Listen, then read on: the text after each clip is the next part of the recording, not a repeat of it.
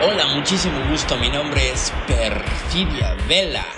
Me apasiona hablar y reflexionar sobre lo que nosotros, la gente real, metida en nuestros avatares, hacemos en materia de sexualidades, relaciones, emociones, identidades, vaya, hasta de los dramas que armamos en el proceso de convertirnos en estas máquinas virtuales que habitan este mundo de ciberseres. Y esto es... Sexualidades, relaciones y dramas virtuales, tan reales que ni en sueños. En este episodio número 32, los tipos de amor, les damos la bienvenida.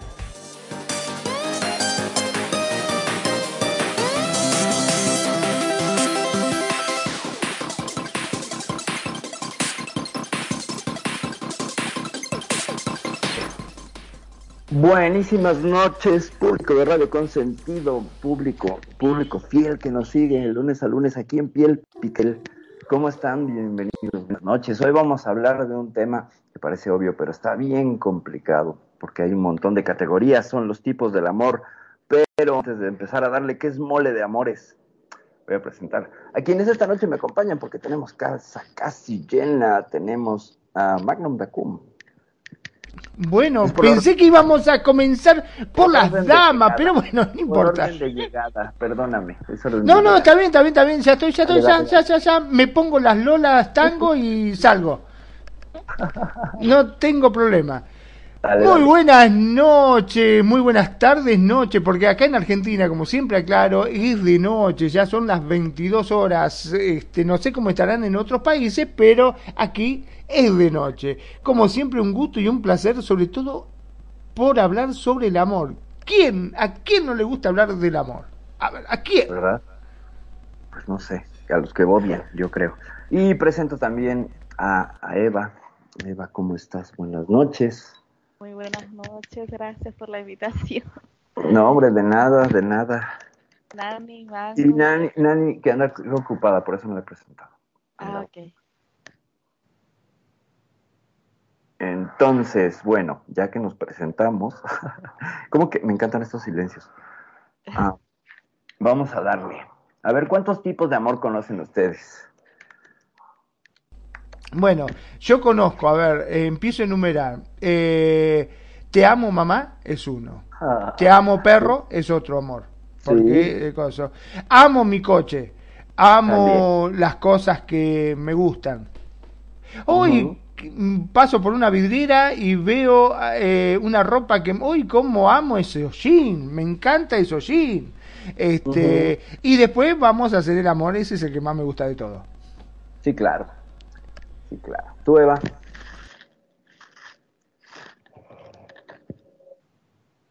A ver, creo que estaba muteada. No te automutees. sí. Pues el amor de amigos, ¿verdad? El amor de pareja. Este, y el. Y yo creo que también está el, no sé, el fraternal, que hermanos, yo creo. Y sí. familia. No sé, o sea, por ahí decía Magno que el amor material, pero no sé si eso sea amor. Pero bueno, son tres los que yo hasta ahorita Claro. conozco, pero bueno. Que, que es muy curioso porque son como los más difundidos, ¿no? Pero antes de empezar a determinarlos, vamos a hacer algo que no hemos hecho en este programa. Rascar un poco en la etimología de la palabra amor. ¿Saben de dónde viene la palabra amor? ¿De La dónde? usamos mucho, bueno, del griego, por supuesto, pero viene... en Ahora digo yo, estos griegos han estado al pedo todo el tiempo, todo lo Claro. inventaron ellos. Cada cosa que vos vas a hablar vienen del griego. Estos Todo, griegos saben todo, todo vienen de ahí. Nuestra, nuestro, mucho de nuestro esquema de pensamiento es neoplatonismo. No, sí, les debemos un montón de cosas a los griegos. Exacto. Hay que aprender a decir gracias en griego. Pero bueno, yo solo sé decir dacos, que son como unos tacos, que es comida. Eh, la palabra amor viene del sufijo a, que es no, o sea, que es no tener, no poseer esa, esa condición. Por ejemplo, alguien amoral es que no tiene moral. Cuando tú pones el a antes de una palabra, que es un concepto, le quitas esa condición. Entonces, la palabra amor Es A de no tener y mor de mor muerte. Es decir, que amor es no tener muerte. Mierda, bien, después que lo explicaste de esa forma ya me asustó. Ya me asustó, es una cosa que no tener muerte. Es, es, una, es una, es amar sin muerte, sentir sin muerte, en esta acepción, ¿ok? No es la única, hay otras.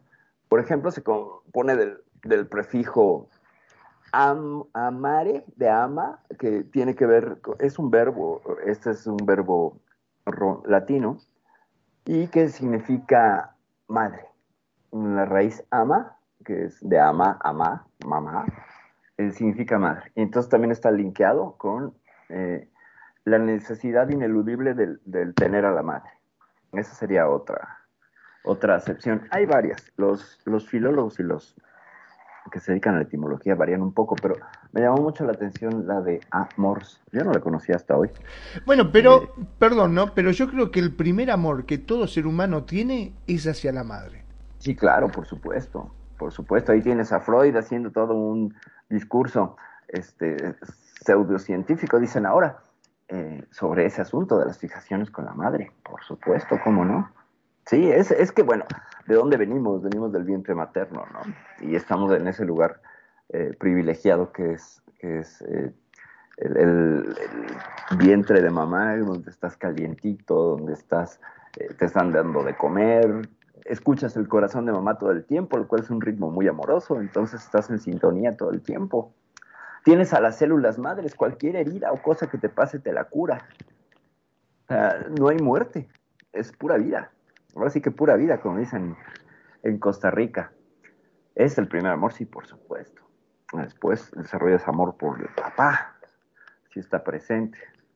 Y luego habrá otros tipos. Pero bueno, aquí vamos a, guiarnos sobre dos líneas de pensamiento eh, que van a ser la vértebra de este programa.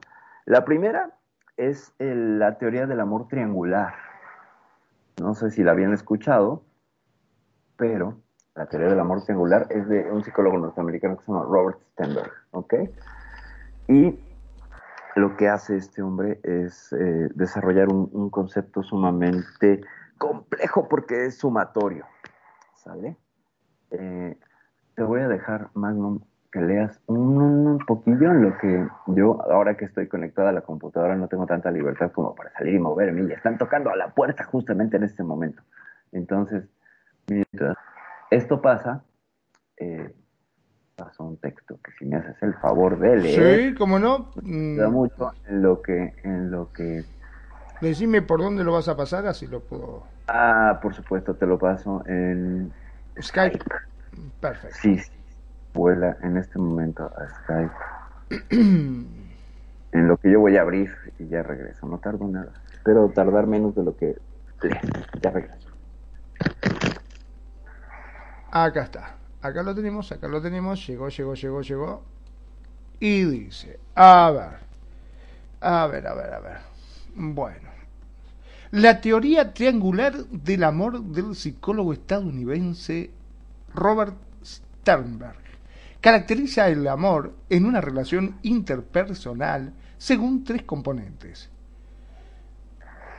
Intimidad, pasión y compromiso. Primero, la intimidad, entendida como aquellos sentimientos dentro de una relación que promueven el acercamiento, el vínculo, la conexión y principalmente la autorrevelación. O dicho de otra forma, el afecto hacia otra persona que surge de los sentimientos de cercanía. Vínculo afectivo y relación implica el deseo de dar, recibir compartir, etcétera. Mira vos. Bueno, vamos por el segundo. A ver. Dice la pasión. Como estado de intenso deseo de unión con el otro, como expresión de deseo y necesidades, gran deseo sexual o romántico, acompañado de excitación psicológica. Bien, vamos por el tercero y último. Y me parece que llegó justito para el día. Ya estoy. ¿Viste? Justito. No, no, no, no hay dos sin tres. Vamos por el tercero. Dice dale. la decisión o compromiso. La decisión de amar a otra persona y el compromiso por mantener ese amor. Este componente implica mantener la relación en los buenos y en los malos momentos. Tal cual. Bueno, esas son tres partículas que propone Stenberg y se van a ir mezclando y generando otro tipo de situaciones en el amor. Claro, se va mezclando porque es la intimidad, la pasión y la decisión. O sea que primero decidís tener intimidad y después le metés a la pasión. O sea, todo junto. O sea, Ah, vas puede- intercambiando puede entre los tres. Puede ser. Se supone que el, el estado más amplio, según Stenberg, sería tener en tu misma relación, durante periodos de tiempo muy largos, intimidad, pasión y compromiso. ¿Ok? Eso sería la relación así, muy ideal. Más allá del amor romántico, según Stenberg, esto sería lo ideal, que pudieras tener esos tres elementos todo el tiempo. Sin embargo, pues no siempre es posible. Y vamos a ir analizando qué pasa cuando y cómo se determina, por ejemplo, cuando el amor solo es intimidad. O sea, solo es una atracción sexual muy fuerte, solo es una atracción física y no genera pasión o no genera compromiso. Ese sería el estado como más alejado de- del pináculo, ¿ok? Siempre Perdón, pero si vos tenés intimidad, ¿no? Porque te sentís atraído por esa persona, tenés pasión. Porque es lo que te atrae, justamente, ¿o no? Eh, sí, no. Mira, fíjate cómo, cómo se leyó en el texto, ¿no? Es entendido como los sentimientos que dentro de una relación promueven el acercamiento, el vínculo y la conexión. Entonces, intimidad no es igual a, a tener eh, una cuestión sexual. Aquí me estoy contradiciendo, perdón. No, no leí, me adelanté, me pasé al de otro. Eh, es cuando tienes como mucha coincidencia, que puedes platicar horas con alguien o que puedes coincidir en muchas cosas con alguien sin llevarlo todavía al campo de la pasión, que es el del sexo. Ojo, intimidad entonces es primer vínculo. Me corrijo, me corrijo, ¿ok? Es un primer vínculo que tienes con las personas. Puedes tener, puedes tener eh, esto con amigos. Puedes tener amigos muy íntimos, por eso la palabra amigos íntimos, ¿no? Con los que compartes un montón de cosas. Eh, hay un vínculo ciertamente afectivo, es decir, hay cariño, ¿vale? Que implica el deseo de dar, como leías. Entonces, sería el nivel más básico este. Después la pasión, ese sería el sexual, el que me expliqué con las patas todas enredadas, ¿verdad? Por supuesto. Que además salí a abrir y no había nadie. Tocaron la puerta y yo creo que eso es para el programa paranormal. ¿Quién sabe quién tocó? Eh, y después la decisión de pasión o compromiso. eh, digo, de la decisión o compromiso, que es cuando decides y eliges estar. Ok, por eso muchas veces se maneja que el amor es una decisión. Yo elijo, decido amarte. Y tú no puedes evitar que yo elija o decida amarte. Eso es un componente muy interesante y muy fuerte. Pero vamos a ver. Hemos tenido relaciones, por ejemplo, el amor fraternal tiene intimidad. ¿Estamos de acuerdo? O sea, Sí. con, con tus hermanos hay intimidad, con tus padres hay esta intimidad de familia, no intimidad sexual. Ojo, no tendemos a sexualizar. Entonces, con la familia, pues sí, claro que hay intimidad. Hay eh, ciertamente una coincidencia en muchos aspectos que permiten que el vínculo se vaya haciendo cada vez más fuerte. O sea, es un- la, la familia es un- una suerte de amor que se supone va creciendo con el tiempo, pero no en todos los casos. A veces pasa al revés, pero bueno, eso ya será de temas de crianza y familia. Eh, por ejemplo, en la- en, el amor fraternal no hay una pasión sexualizada, pero sí hay una pasión por, por ejemplo, eh, intereses en común. Amigos que son así, pues cuates fraternos, se pueden ir a ver el fútbol y tienen esta pasión, entonces le tienen un amor a qué? A su pasión que es el fútbol y lo hacen verdaderamente con el deseo de dar, que sería el amor, y de manifestar una no muerte, porque pues, ¿qué, qué, otra eh, situación o acto puede demostrar más vida y emoción y, y- y movimiento y energía que cuando en un anota tu selección, ¿no? Son las pasiones desbordadas. Mira, ahora que dijiste eso, me estaba acordando de un... Tengo unos amigos en la cual mm, son muy celosos de los amigos. Es decir, que los amigos de su pareja, ¿no? Ajá. No son amigos de sus amigos. Es decir, no quiere que haya un- ningún tipo de relación de sus amigos con los amigos de su pareja. En pocas palabras. Cuando va a salir, eh, la mujer sale con sus amigos y él sale con sus amigos. O sea, cada uno este, por su lado. Y digo, pero. ¿cuál es el problema? ¿Podemos salir todos juntos? No, no, dice, ni locos algo, no. ¿Pero por qué? Porque no quiero, dice, no quiero que se mezclen. Porque yo hoy estoy con ella y estamos bárbaros. El día de mañana, si me llego a pelear, después eh, hay amigos en común y ya es otra cosa, dice, no. Exactamente. No quiero que haya ningún tipo de relación. Mis amigos son mis amigos y sus amigos son sus amigos. Punto. No hay ningún tipo de relación. Cada uno sale con sus amigos y cosas. Si el día de mañana nos vimos, nos peleamos, no nos gusta o lo que fuese, cada uno por su lado y no tenemos más ningún contacto. Viéndolo desde ese punto de vista, vos te pones a pensar y dices, bueno, después de todo no, no está tan loca la idea, ¿no? No, es punto- un punto de vista práctico donde separas y cada cosa se mantiene sin estar, comillas, contaminado por, por la, la correlación. Sin embargo, pues bueno, cuando tenemos una pareja nos gusta hacer estos crossovers, estas mezclas, de traer a los amigos, ¿no? Para que se vuelva entonces una cosa más amplia. ¿Qué es lo que sucede comúnmente, ¿no? O sea, incluimos a nuestras amistades, lo fraterno lo metemos también dentro de esta amplia esfera de, del- lo que es el cariño, porque finalmente, eh, si se fijan, eh, con amigos hay un gran cariño, hay un gran, gran cariño. Y a veces con las parejas pues, se, llega, se llegan a generar vínculos interesantes de cariño entre mis amigos y mi pareja, y los amigos de mi pareja conmigo. O sea, eso, eso pues va a variar, depende de la situación, pero la propuesta de tu amigo pues es muy sana, muy asertiva, así no habrá broncas en el futuro. Claro, está eh, salvando la relación de encontrar posibles aristas y problemas de chismes, de llevar y traer, de presentar este pues evidencias o de tomar partidos, ¿no? Lo cual siempre es una cosa terrible cuando terminan las relaciones que se hacen los equipos. Los equipos para hablar mal de esa persona. Es que a mí nunca me cayó. ¿Sabes? Ay, es que para ti era maravilloso, pero no sabes, era insoportable. Claro. ¿Qué le viste? No sé qué le viste. ¿no? Te lo dije. La experiencia que ha tenido el- el- esta persona, ¿no? Que a lo mejor ya perdió un grupo de amistades por, por la pareja anterior. Claro. Eh, sí, justamente por eso lo decía, porque le costó muchísimo, porque después dice, me terminé peleando con mis amigos justamente por esta separación, porque estaba tan metido en el vínculo que dice, che, qué mal que estuviste, ¿por qué le hiciste esta cosa? Y la otra iba y le llenaba la cabeza a mis amigos en contra mía, y dice, y terminaba yo tener que dar explicaciones a mis amigos, y en vez de ponerse de mi lado, se ponían del lado de ella los hijos de puta, no puede ser. Claro. Claro, claro. Pero, sí, eh, la impotencia, ¿no? De no, de que los amigos no tuvieran un, un cierto estado neutral, o por lo menos.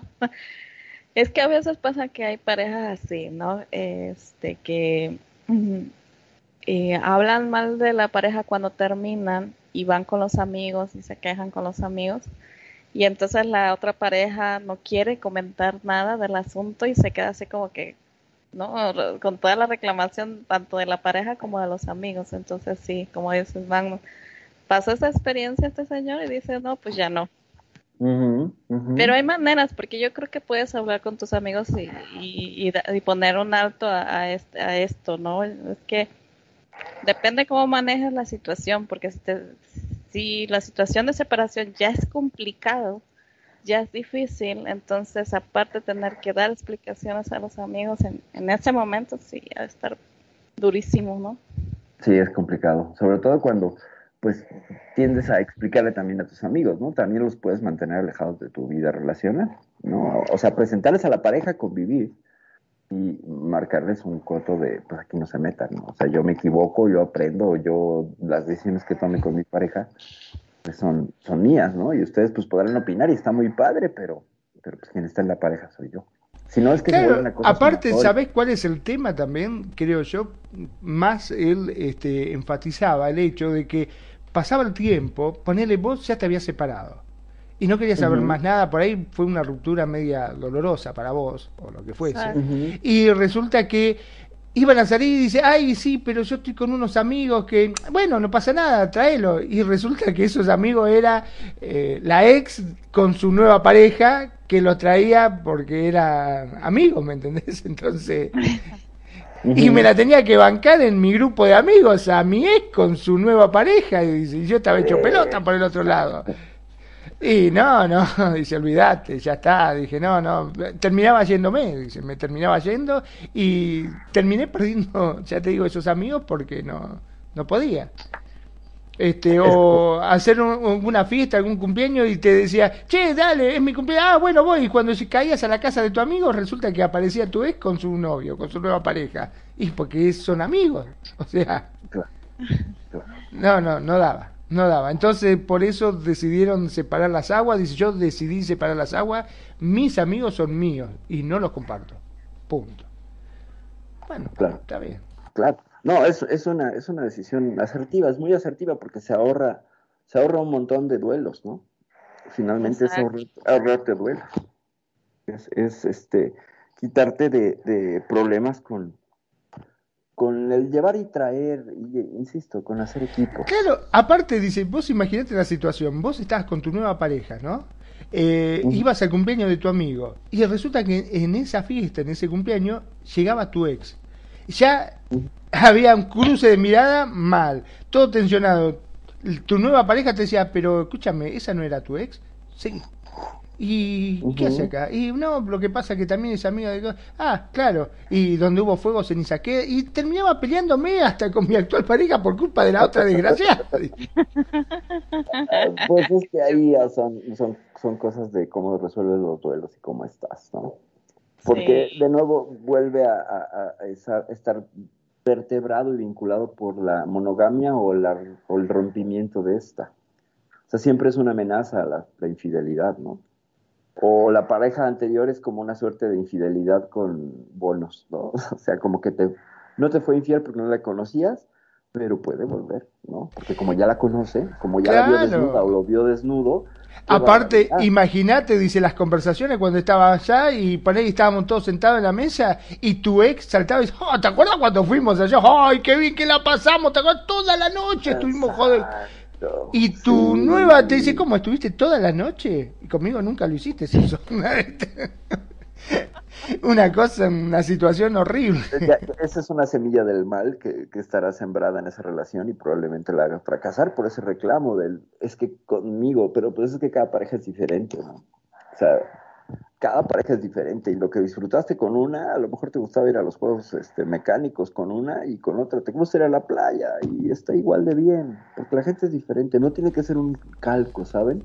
Claro, pero siempre con tal de meter cizaña, le iba a decir, ¿te ah, acordás cuando íbamos de shopping y vos me compraste tal cosa? Ay, porque le encantaba, él me elegía la ropa, todo. Y ah, pero ¿cómo? Conmigo no, no quiere ir al shopping. Ah, ¿con vos iba al shopping? Sí, conmigo iba al shopping y me dejé y estábamos sola o no. ¿Te acordás cómo nos divertíamos? Tiene una situación de mierda, la verdad que no. Tenés que empezar a dar explicaciones de tu pasado también, ¿no? Eh, claro, lo cual también es complicado, porque pues finalmente con una pareja nueva, eh, a menos que haya pregunta expresa, pues no hay que estar revelando cosas, porque eso es una mala estrategia siempre va a generar incomodidad e inseguridad, ¿no? ¿Por qué? Pues porque te estás acordando, entonces no has terminado ese duelo, ¿qué pasa contigo, no? O sea, eso es tan, pues es típico, pero bueno, eso ya tiene que ver con cómo está la pareja, ¿no? En, en ese momento, etcétera. Pero bueno, tiene que ver y no tiene que ver, porque vamos a ver ahorita este asunto, que es muy, muy interesante, de cómo en el modelo de Stenberg, de, de estos tres se van a generar siete. ¿Ok? Por ejemplo, ya vimos estas tres bases, ¿no? Intimidad, pasión y decisión o compromiso.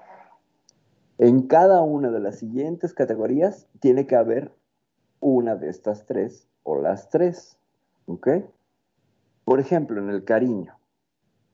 En el cariño que tenemos, intimidad. Cuando tienes cariño por alguien es porque compartes algo íntimo de ti, ya sea de tu historia, de, la historia de esa otra persona, o un suceso en común que es solo de ustedes dos y que pueden ustedes dos compartir como una suerte de código, de código subjetivo. ¿ok? Y en este cariño no hay pasión, o sea, de nuevo, con los amigos podemos tener esta intimidad, pero no hay pasión. Si no, ya serían coge amigos. ¿ok? Y compromiso, dice Stenberg que no, yo digo que sí, que con la amistad hay un gran compromiso.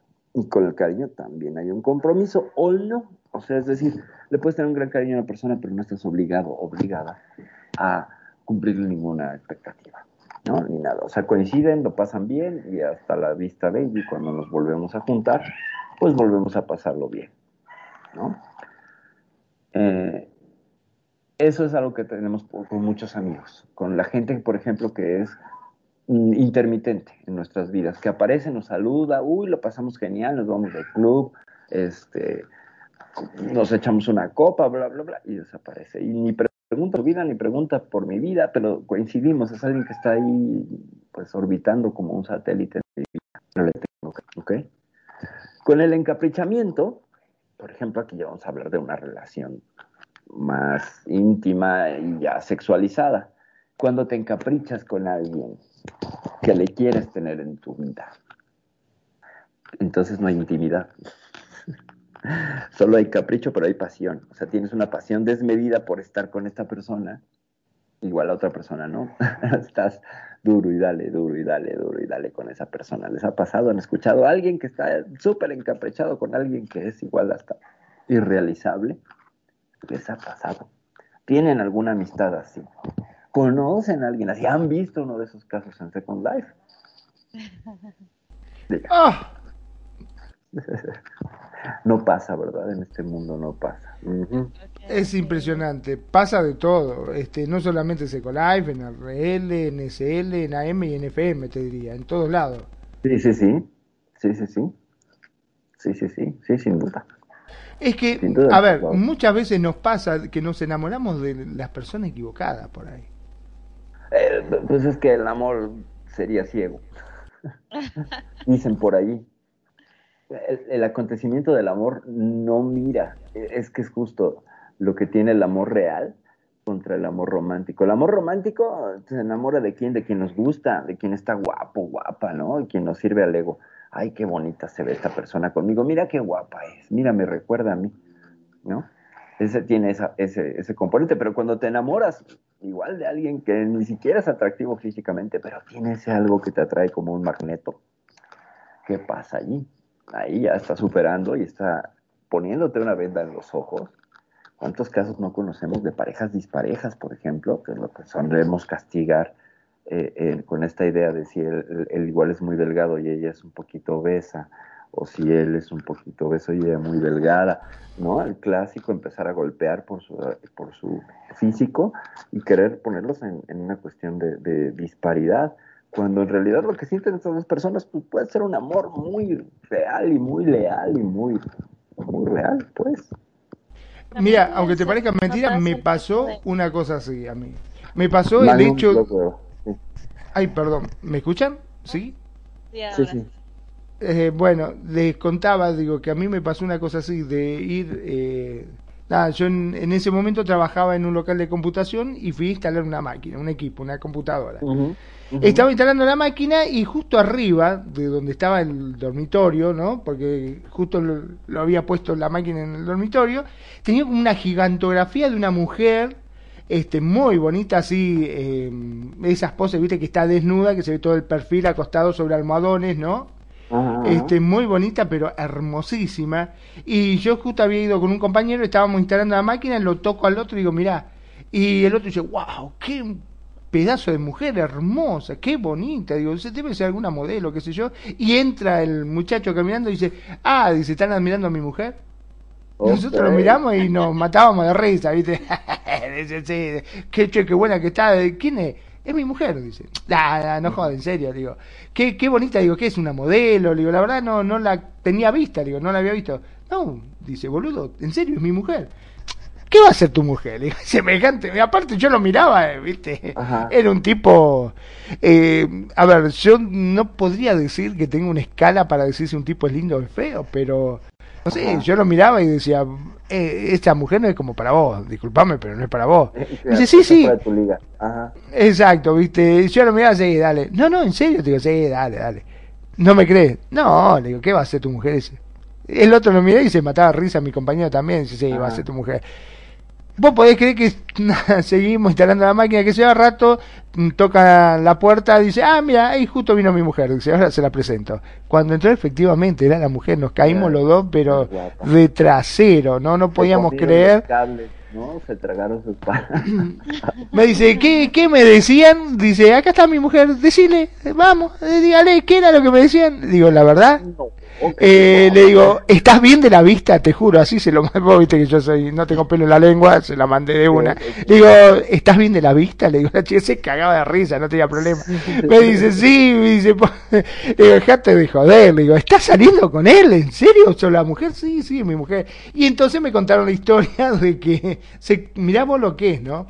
Empezaron juntos Jardín Infante. Jardín de Infante se pusieron de novio Hicieron la primaria juntos, la secundaria juntos y se casaron.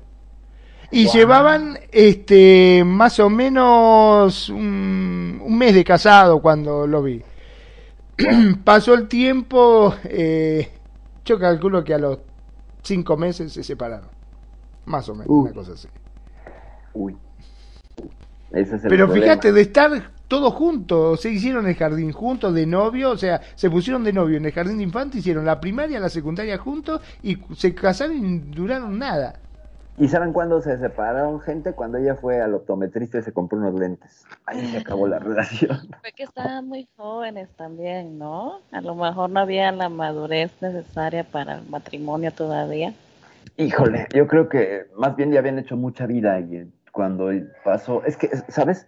Y aquí habría que, habría que poner un paréntesis. El together apart, juntos pero separados, que funciona tanto en romances tan largos, creo que un elemento es juntos pero separados. Es decir, haces vida de pareja, sales, bailas, vas al hotel, vas a su casa, bla, pero se regresan los dos a su casa. Así las relaciones duran un montón. Tú juntas a las personas y tienes amplias posibilidades de que no duren tanto.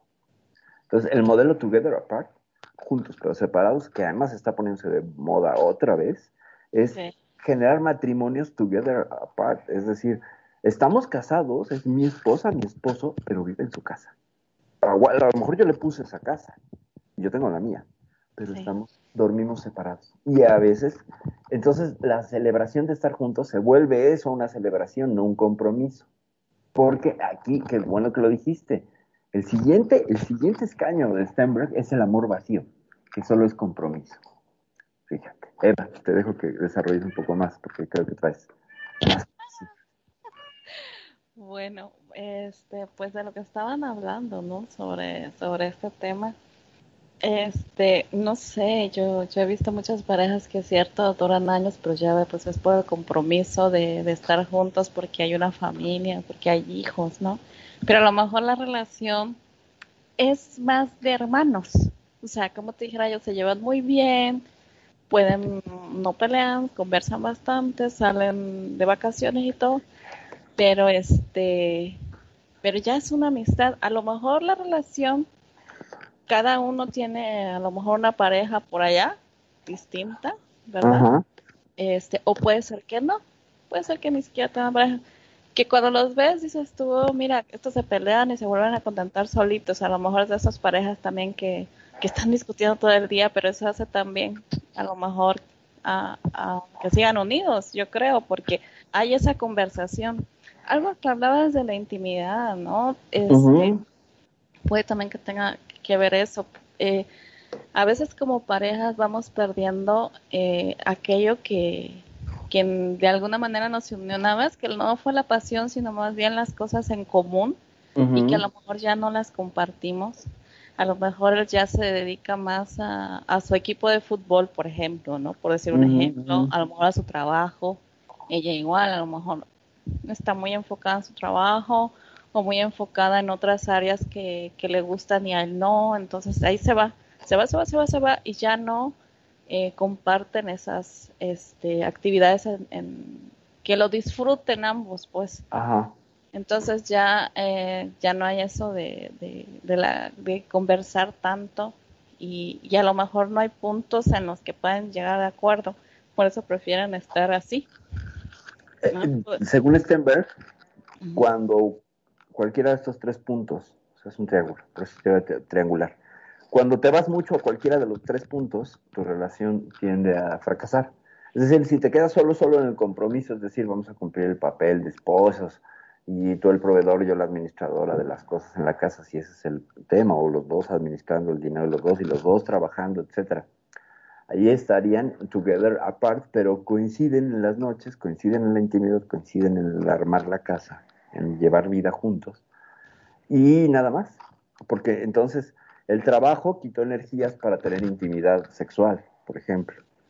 Y entonces Como en el caso de la reina Isabel, ¿no? Que según la película eh, fue un arreglo, básicamente era un arreglo nada más. Claro, sí. Es que además aquí tenemos que entender cómo era antes el matrimonio. El matrimonio, como figura occidental, surge para dos cosas. Uno, preservar eh, la herencia patriarcal, ¿sí? Del padre, del apellido, para que legalmente pueda yo pasar mi finca, mi granja, mi feudo, mi, mi latifundio, mi, ¿saben? A quienes, a esos herederos legítimos, por eso surge la monogamia, y, pueda yo garantizar que mis bienes se quedan con, con mis hijos, con mis genes, no con los de otro. ¿ok? Entonces, eh, ahí tiene un, un- acuerdo económico y luego viene el, el- el acuerdo político. ¿ok? Eh, la gente se casaba, ¿por qué? Pues porque la reina Isabel se casaba porque era conveniente y políticamente justo en ese momento, favorable para su país. Entonces, los, los, lo, lo hemos visto en muchísimas series, lo han eh, pues manejado ahí en Juego de Tronos, quien la ha visto, eh, todas las cuestiones de intriga palaciega, pues tienen que ver también con esta cuestión de la sucesión, ¿no? La sucesión real, que no es más que preservar, no aquí una finca, un latifundio, una granja, un edificio, un negocio, un país, un reino, un imperio. O sea, es como el mismo modelo, pero más grande y del amor bien gracias, ¿no? Porque el amor hasta la Edad Media es que empieza de pronto a asomar su cabecita, el amor entre las personas, eh, el amor galante caballeresco, que era increíble porque era este amor de los caballeros, los que andaban a caballo, pues, y que además, por eso, eso decirle a alguien caballero, pues es un término súper anacrónico, porque si de por sí Cervantes ya se burlaba de la figura del caballero cuando publicó El Quijote de la Mancha, que de hecho eso es, El Quijote de la Mancha es una burla de la figura del caballero completa, y estamos hablando de 1560 y algo, y ya estaban fuera de moda los caballeros. Capaz que había algunos que insistían en mantenerlo. Entonces, eh, el amor galante, el amor del caballero, es el, los primeros vestigios de amor eh, con miras a una relación, no un matrimonio, eh, que tenemos en la, en la cultura occidental, al menos en nuestra visión occidental del mundo.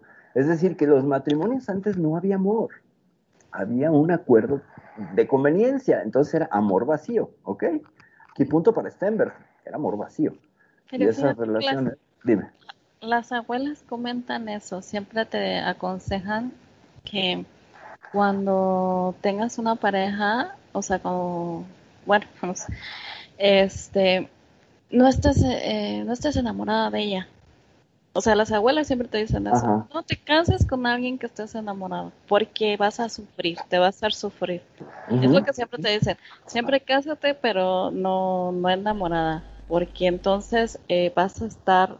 Y yo creo que se refieren a la cuestión esta que tú hablabas antes, de ese amor pasional en el que no puedes vivir sin la persona, que no puedes ser tú, eh, que dejas todo por, o por esa persona. Entonces a lo mejor también se refieren a- al estado de, de madurez que puedas tener en, No.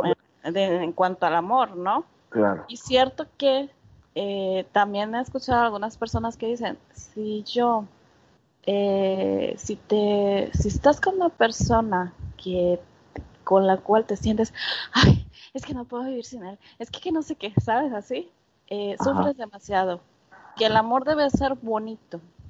El amor debe ser así, que no te sientas eh, como que te hace sufrir, sino al contrario, que te da mucha paz y mucha tranquilidad, ¿no? Que puede ser el estar allá, tú estar acá y sabes que en un momento dado se van a reunir y todo va a estar bien y, y súper genial.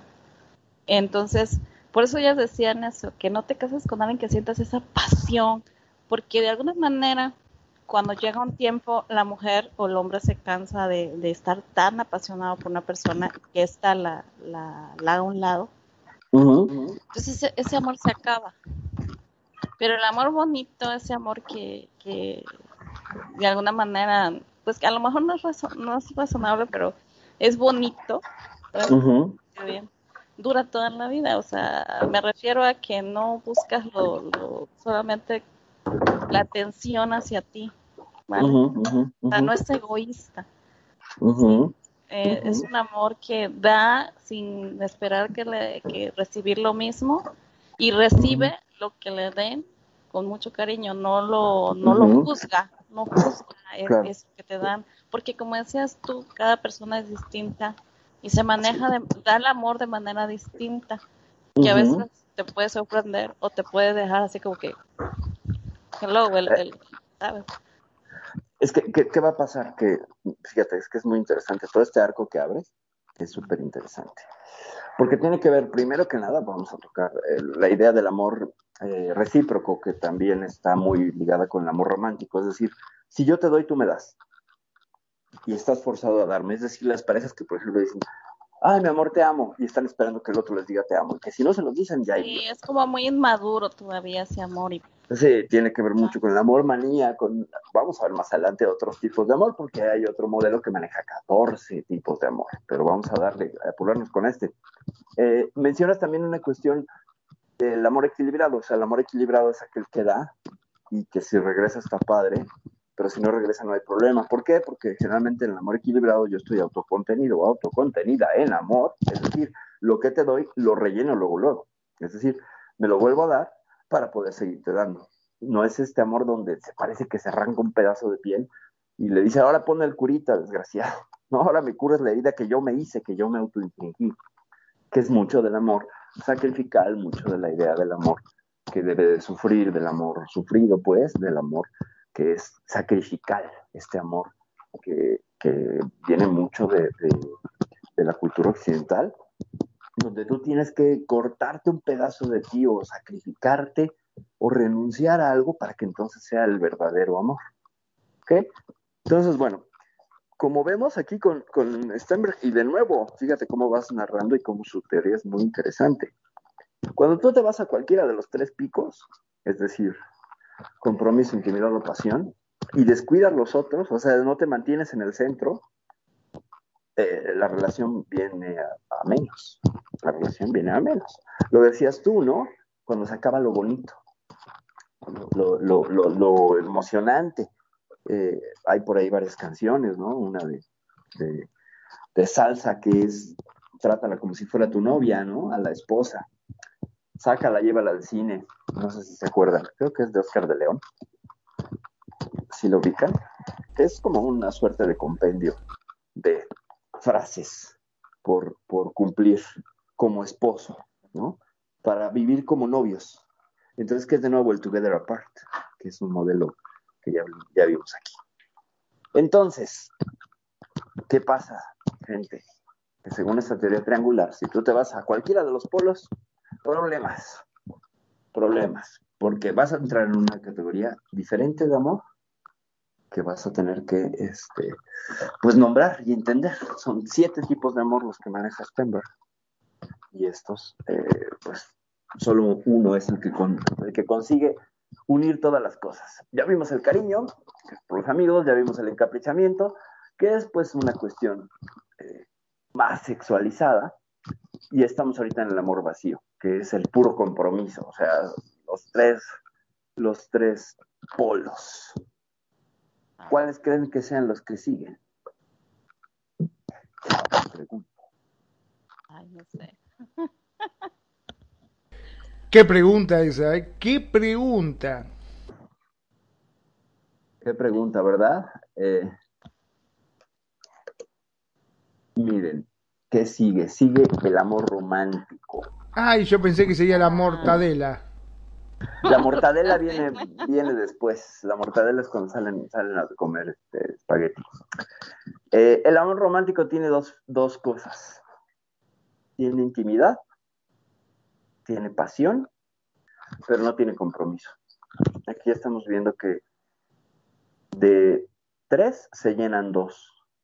¿Ok? Los anteriores solo llenan una casilla. Y aquí vamos a ver que de tres se llenan dos, intimidad y pasión. Es decir, en el amor romántico hay mucha pasión porque hay una idealización de la persona y hay mucha intimidad, coincido con muchas cosas, pero es esta suerte de relación que todo mundo tiene, que se acaba cuando empieza a asomarse el compromiso. ¿Cuántas relaciones no conocemos donde él sale corriendo generalmente? Cuando le dicen, ¿y el anillo para cuándo, no? ¿El anillo para cuándo? y se acabó la relación, ¿no? O cuando la mujer empieza a utilizar, por ejemplo, hay mucho en la cultura eh, americana, ¿no? El, miedo a la palabra L, ¿no? De cuando la mujer dice te amo, es hora de salir corriendo. Y eso es unos saberes eh, entre adolescentes norteamericanos, por ejemplo, frecuentes en muchas, en muchas manifestaciones, tanto culturales de las, de las canciones o de la literatura, que, que influyen en esta situación. O sea, cuando ves que viene el compromiso, sal corriendo. Mientras haya sexo y haya intimidad, todo está bien. Pero si surge el compromiso, corre. ¿También les pasa a las mujeres, Eva? A ver, cuéntanos. Ay, bueno, no sé. Este, sí, o sea, yo creo que eh, depende, depende porque si, bueno, yo, yo considero, si estoy en una relación pues es para donde me lleve la relación, o sea, no, planeo hacia dónde va, ah, pues quiero, no sé, que casarme, tener hijos, no, por así decirlo, no planeas eso, o sea, conoces a una persona porque la conoces de tiempo, por lo menos yo así me he manejado, o sea, he conocido gente de años y, y han sido personas que entonces he dejado que sean mis parejas, ¿no? Pero este y eso me ha ayudado bastante a, no errar tanto en cuanto a que sea una persona pues no sé que, que pueda de alguna manera lastimarte por así decirlo o afectarte por, su personalidad no que ya ya ya tenemos una relación de amistades a lo mejor no muy unida pero sí que conozco a esta persona de años y he compartido con ella diferentes facetas de su vida. Entonces sé que sé que puedo este tener una relación bonita, pero nunca he entrado pensando en que este, uh, me voy a, ¿sabes? ¿No? Sino que la eso se va dando como va cayendo de sorpresa y, y son cosas bonitas que van ocurriendo en, en la relación, porque no las no las planeaste, a lo mejor en un momento dado pensaste, ¿no?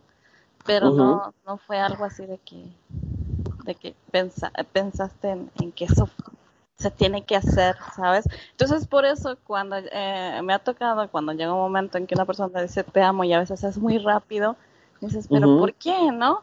Y a lo mejor tiene sentido porque quizá estas personas, como ya las conocía de antes, pero no en el, en el, en el estado de pareja, pues a lo mejor eso se convierte en, ese amor y ese cariño que pueden llegarte a, a sentir por ti, ¿no? Entonces, este, sí, me ha pasado, pero yo no, no he dado así como que el paso para atrás, ¿no? Sino que me he quedado así de que, ¿cómo? O sea, y, y después ya analizo y digo, ah, bueno, puede ser que sí. Pero eh, en otras en otras personas, en otras amistades he visto que se lanzan demasiado rápido, se enamoran así tan rapidito y así se desenamoran y luego viene otro tipo y lo conocen o otra tipa lo conocen y, igual, o sea, no sé si sean que son muy, eh, ¿cómo se dice? Eh, están buscando algo que no encuentran, entonces saltan de una relación a otra, eh, eh, de una persona a otra, buscando eso que les, como, que les llene, ¿sabes? En donde se sientan que pertenecen o donde sientan que es allí su hogar o no sé, pero saltan, saltan, saltan, saltan y entonces dicen, ay, ya, ¿no? Rápido. suenan esas palabras, eh, quieren ya el compromiso, están desesperadas, eh, pero también quieren eh, controlar hasta cierto punto a, la otra pareja y hacerla tal cual como ellas quieren o ellos quieren. ¿Sabes? Porque he visto que a veces ve su Facebook y dice, es que yo, este, cuando estoy en una relación soy todo amor, doy todo, y estoy apasionada, a lo mejor voy a ser un poco celosa, pero voy a, no te quiero, pero siempre voy a estar allí por ti, y siempre que no sé qué, y entonces, y tú vas leyendo cada cosa que dices, y dices, oh my god, esa mujer no tiene vida, o sea, o sea, o vive para o vive para. y dices tú, no, yo no quiero, y yo dije, por favor, borra eso de tu Facebook, porque lo que estás haciendo es que la gente, o sea, o sea, los hombres que tú quieras agarrar con eso se van a alargar, porque, o sea, no, o sea, hello, ¿qué, qué, qué pasa aquí? No, tú no, como mujer no puedes estar para un hombre así, pues, o sea, sí, que la relación fluya, que se sienta bien, que se sienta tranquila, pero tú tienes que seguir haciendo tus cosas, pues, o sea, yo entiendo que en un momento dado, porque hay, he escuchado a algunos psicólogos también que dicen que de inicio, cuando está en la etapa esta del, del fuerte, ¿no? Del enamoramiento, tú quieres solo hablar con la persona, tú quieres verla todos los días y a cada rato, quieres saber cómo está. No es más, hasta en el trabajo, dice, puedes descender un poquito en cuanto a, lo eficaz que puedas hacer en el trabajo. Pero pasando esa etapa ya la cosa empieza a fluir mejor, normal, te vas adaptando y sigues adelante. Eh, claro, de una relación bien. Pero eso de que todo el tiempo estés, sabes, este, yo voy a estar, sabes, o sea.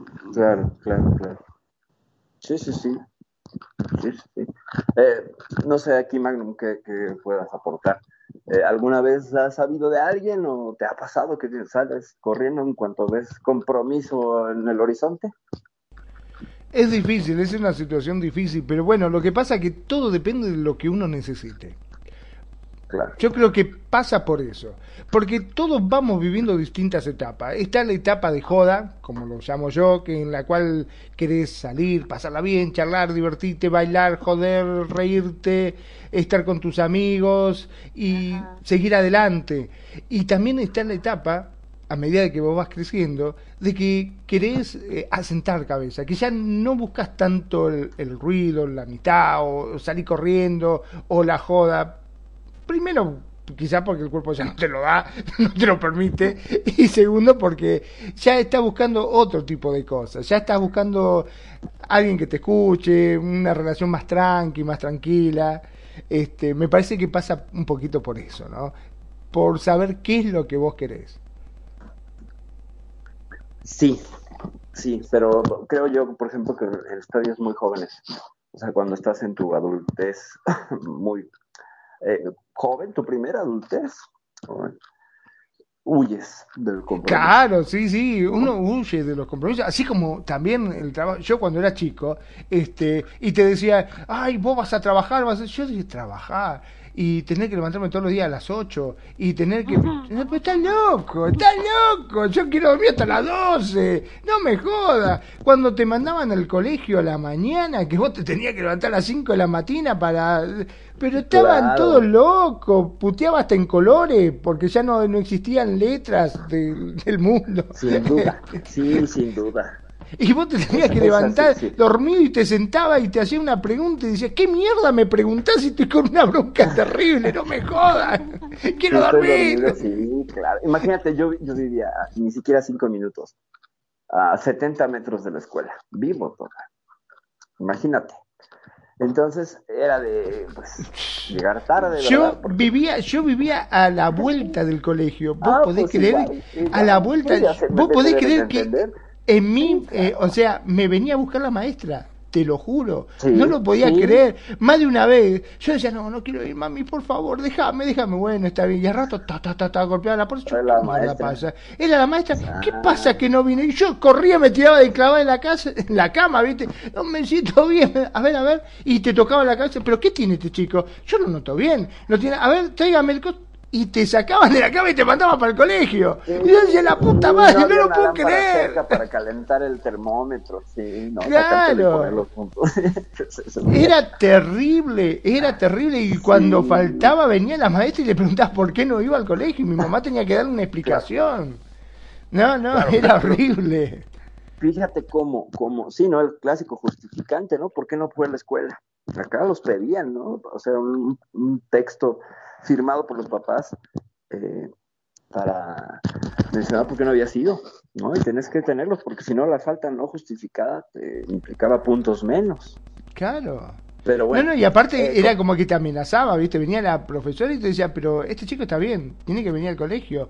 Ahora, si no viene, yo lamentablemente tengo que levantar un informe que yo lo noto bien al chico y decía, pero qué hija de tu madre.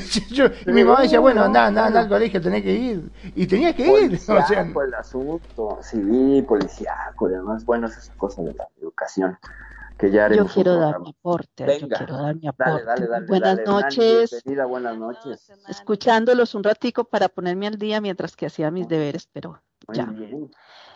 Mira, eh, de lo que están hablando de, salir corriendo cuando llega y dice la palabra compromiso.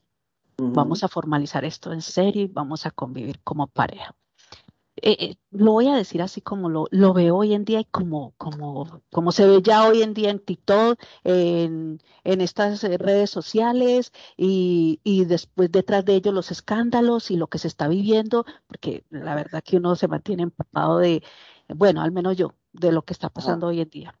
Mira, hoy en día la juventud hoy en día, vamos a hablarlo de la juventud de hoy en día, se arriesgan en su amor romántico a convivir ya se dicen, vamos a vivir juntos, ay, yo quiero vivir contigo, ay, sí, sí, vamos, vamos, alquilemos un apartamento y ¡pum! vamos, y de emoción, pues romántico, no de, de, de, voy a decirlo así, de madurez o de decir, hay que pagar esto, estamos trabajando, la plata no alcanza, no, no, no, sí, vamos, impulso, dice, ah, sí, sí, sí, sí, los jóvenes, hasta los 28 años, póngale hasta los 30, 32, 33 todavía se arriesgan porque hoy en día estamos viviendo mucho lo que es, eh, como antes que decían, no, eh, eh, y no quiero ofender a nadie, quiero ofender a nadie ni que nadie se sienta ofendido, pero lo que está, es la realidad que estamos viviendo.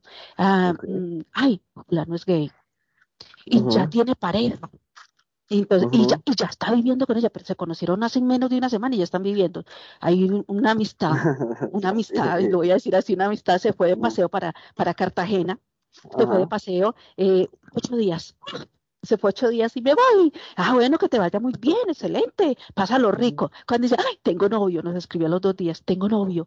¿En serio? Y diciendo, ay, sí. Y me voy con él para Medellín ya mismo y ya vamos a vivir juntos. ¿Qué? Pero si hace dos días lo conoces. Sí, pero aquí, aquí eh, voy a hacer un paréntesis cuando termines, por favor. Vale, y dice, listo, y ya, listo, bueno, ay, estoy enamorado, lo amo, lo amo, la luz es la persona X. Entonces se arriesgan. ¿A dónde vengo yo? Ahora se arriesgan a vivir, viven un mes, viven dos meses, se arriesgan a vivir, o sea, no le tienen, voy a decirlo así, no le temen a ese compromiso de ir a compartir un sitio juntos, no le tienen ese compromiso. ¿Qué pasa ahora con las personas ya de los 35, póngale de los 40 en adelante? Ya viene lo que es, lo que decimos hoy en día y lo que estaban hablando ahora, la madurez. Ahora lo piensan, ella tiene hijos, él tiene hijos, él tiene otra responsabilidad, yo tengo una responsabilidad, eh, eh, tengo que ayudar en la casa de, mis hijos porque estoy separado, separada, tengo que ayudar en la casa de mis hijos, tengo que formar este hogar, resulta que si es ella, me viene con los hijos de, de, su, de su anterior pareja, entonces también tengo que traer la comida, o sea, empiezan a venirse todas esas cosas. Entonces ahí es donde dice, vamos a, vivir, vamos a, a, un compromiso serio ya lo analizan, pero les pasa la película así rapidito. Eh, vámonos despacio, vámonos con calma, eh, eh, vamos a ver cómo va funcionando esto. Como lo que dijo Eva, que ella se arriesgaba porque había gente que conocía desde antes, amistades que conocían de antes y bueno, se arriesgan. Ahora voy a decir a eso, Tú antes se conocían en los barrios, en los pueblos, se conocían y vos sabías, el hijo de fulana de tal o la hija de fulana de tal, ah, está criada más o menos de esta forma, tiene una forma de ser. O sea, eran personas ya conocidas que ya sabían su forma de ser, su pensamiento, su responsabilidad. Entonces tú te arriesgas. Y Eva, te felicito, tú te arriesgas. Entonces uno dice, ya conozco, ya uno más o menos sabe y se arriesga porque ya uno dice, esta persona tiene esta forma de ser y compaginamos en esto. Pero hoy en día ya tú no conoces, hoy en día son las casas alquiladas, hoy en día tú, tú miras y dices, eh, Julano de tal vivió allí dos años, pero cuando más pasó, desocuparon y se fueron, se fue, y vino otra persona nueva. Al fin y al cabo, tú no conoces a nadie. Entonces ahí te arriesgas a ciegas. A ciegas. Entonces, por eso hay veces cuando una persona ya está en una etapa madura, ya lo piensa dos veces y dice, eh, eh vamos con calma, vamos con calma, disfrutemos lo que estamos viviendo en este instante, vamos a darnos más tiempo de conocernos. No, la juventud se lanza. Y si ya no funcionó, chao pescado y viene el próximo o la próxima. Eso es lo que se vive hoy en día, eso es lo que no hay veces nota, la confianza y la seguridad cuando hay gente que vive toda la vida en un barrio, que vive toda la vida, que conoce a la gente, que esto y lo demás, y hay veces dice el hijo, la hija, la prima, lo que sea, entonces se conocían. Hoy en día ya es difícil, entonces hoy en día se, se arriesgan los jóvenes y los adultos ya lo piensan dos veces, o tres veces, o, no se arriesgan. O se quedan pensándolo o se quedan pensándolo, ¿no? Ese es mi aporte, No, muchas gracias, Nani. Muchas gracias. Te ah, da pie a, un paréntesis que voy a así brevemente después de los saludos, porque si no, me empiezan a llover este, mensajes en el WhatsApp y en las redes sociales. Te mando saludos, Virginia, ¿qué te pasa? Vamos a mandar saludos a mi queridísimo Alejandro Guerrero, amigo mío, compañero, ¿cómo estás? Tengo muchos, muchos saludos, muchos abrazos. Gabriela Rocha Baraja, saludos y besos. María Montañez Ru, besos y abrazos.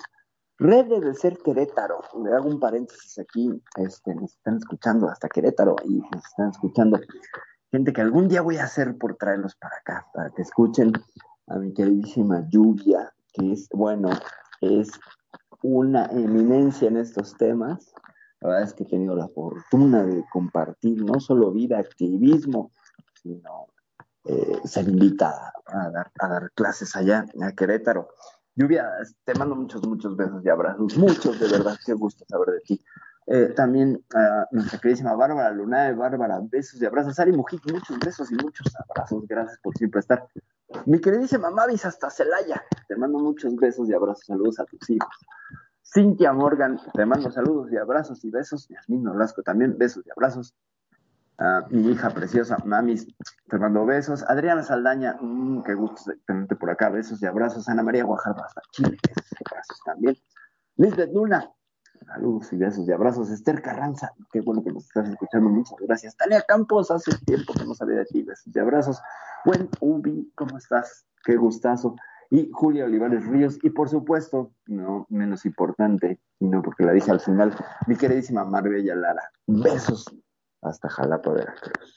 Bueno, ya terminé después de este torbellino de saludos. Eh, el paréntesis es este, en las relaciones gays hay mucha locura en el sentido de que ah, una relación heterosexual, primero sales de compromiso, la invitas, la llevas, la llenas de regalos, ah, cumples un papel y luego el premio es el sexo. O sea, primero pones amor y el premio es el sexo.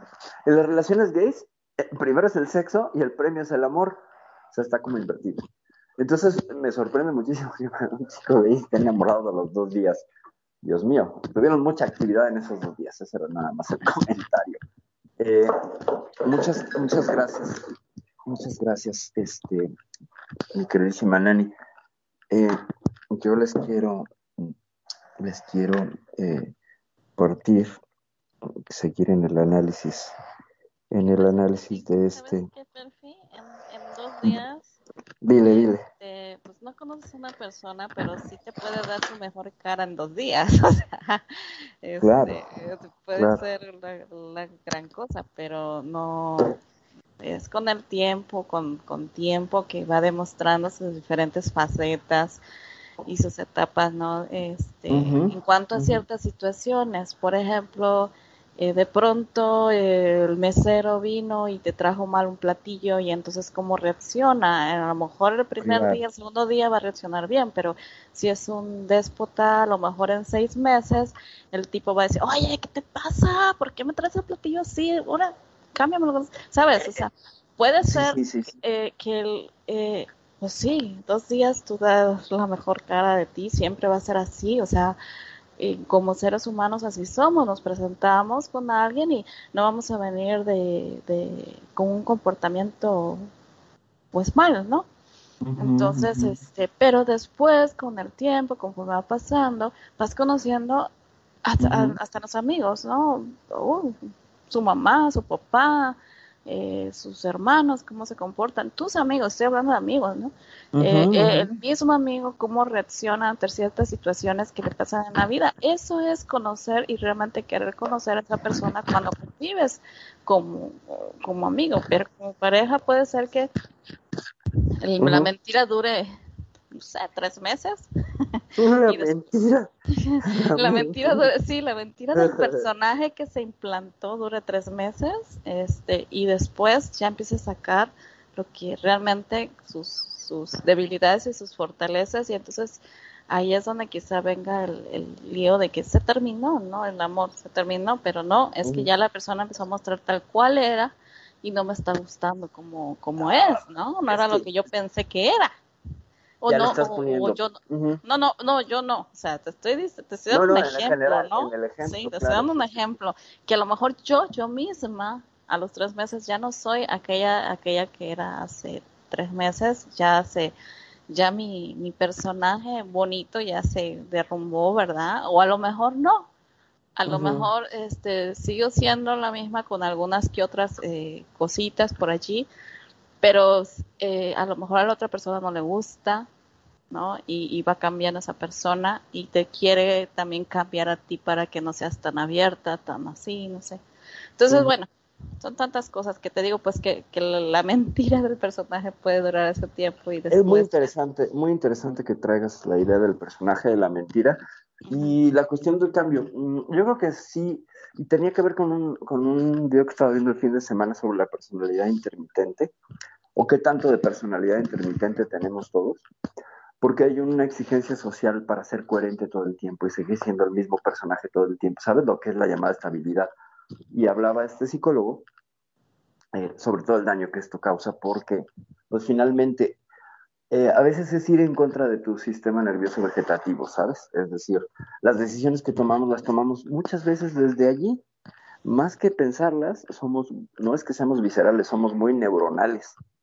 Entonces, querer encontrar este ideal de estabilidad y responsabilidad del hacedor, del que trabaja, del que cumple, del que, ¿sabes? En la pareja es complicado.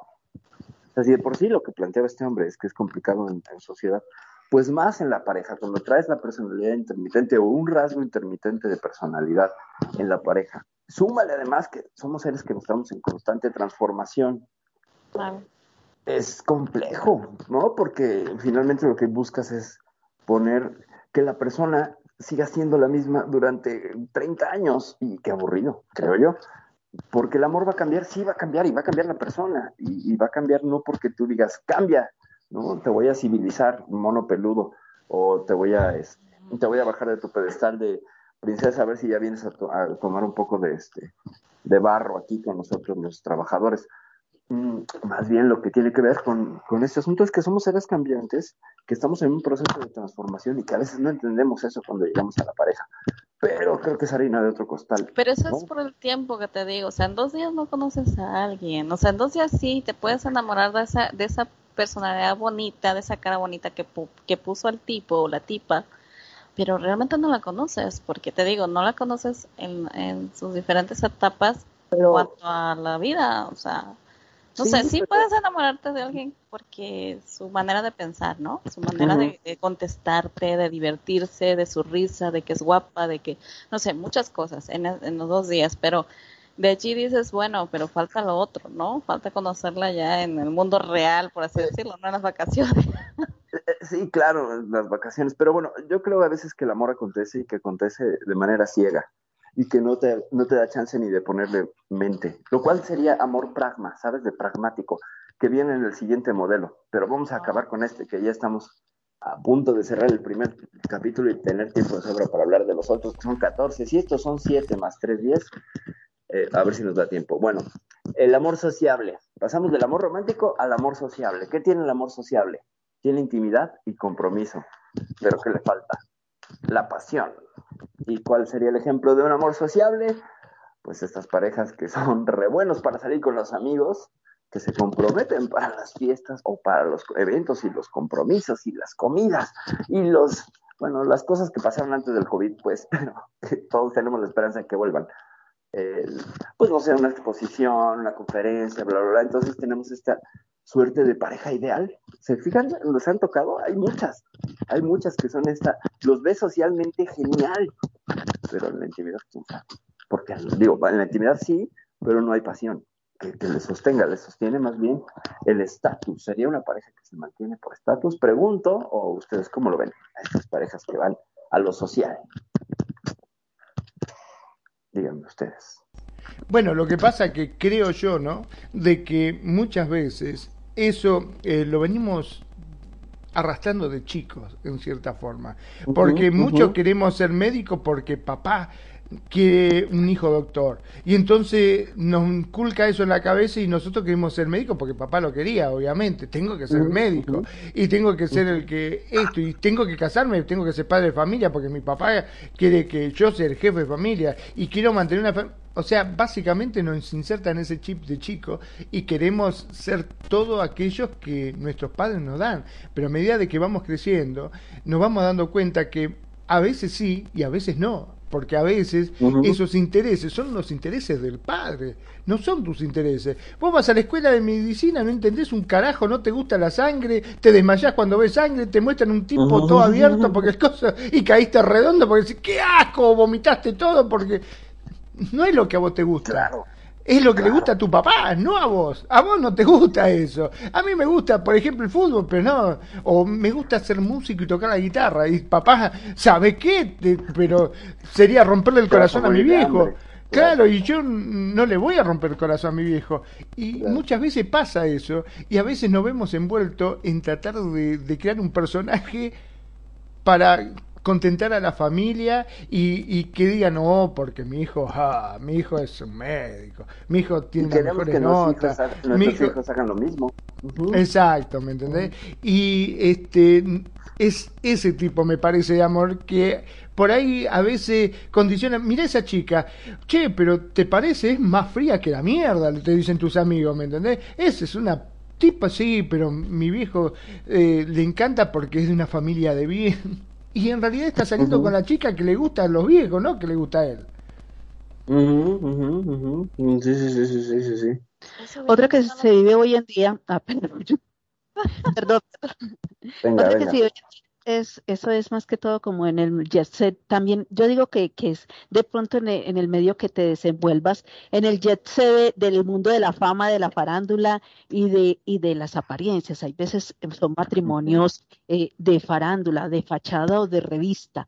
¿Por qué? Porque hay una conveniencia, sea muchas veces por los actores o cantantes, o hoy en día los youtubers, los influencers, o, o el del dueño de una empresa con la cantante, el dueño de la disquera con y, y puede que, que, no haya, eh, no sé, porque uno a veces ve y dice, ay, se casó, bueno, en la farándula se casó Juliano con Sultano, pero no tienen química, o sea, no se ven una pareja así que uno diga, qué bestia son la pareja ideal, cómo se nota el amor, o se nota esa mirada o esa picardía o esa cosita que tiene. No, se nota él con la cara lánguida y ella mirando para otro lado, como que dice, Dios mío, ¿yo qué hago aquí? Pero sin embargo les toca que hacer la postura.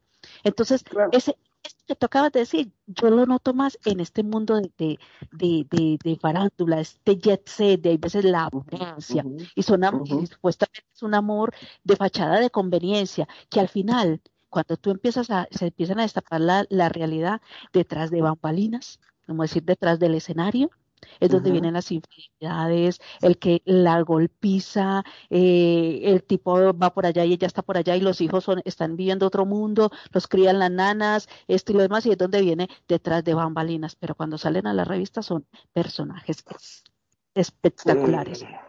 También, también sí. No, sí, sí, sí, sí pertenece a ese mundo y sí se ve mucho en ese mundo, pero creo que el modelo más representativo serían las parejas que ya llevan mucho tiempo juntos y donde la pasión desapareció. Es decir, Eh, Brad Pitt y Angelina Jolie. Y es sustituida por el compromiso. Venga. Mm, Digo, no, Brad Pitt y Angelina Jolie. Sí, Era claro, la pareja sí, sí, top ten, era la pareja que todo el mundo quería ser. Porque decía, ah, son la pareja perfecta, son los dos hermosos, son los dos lindos, son los dos llenos de plata, son los dos famosos, son... Y fíjate qué pasó. ¿Qué faltó ahí? ¿Qué faltó ahí? ¿No? Faltó un elemento y que seguramente era la pasión. ¿no?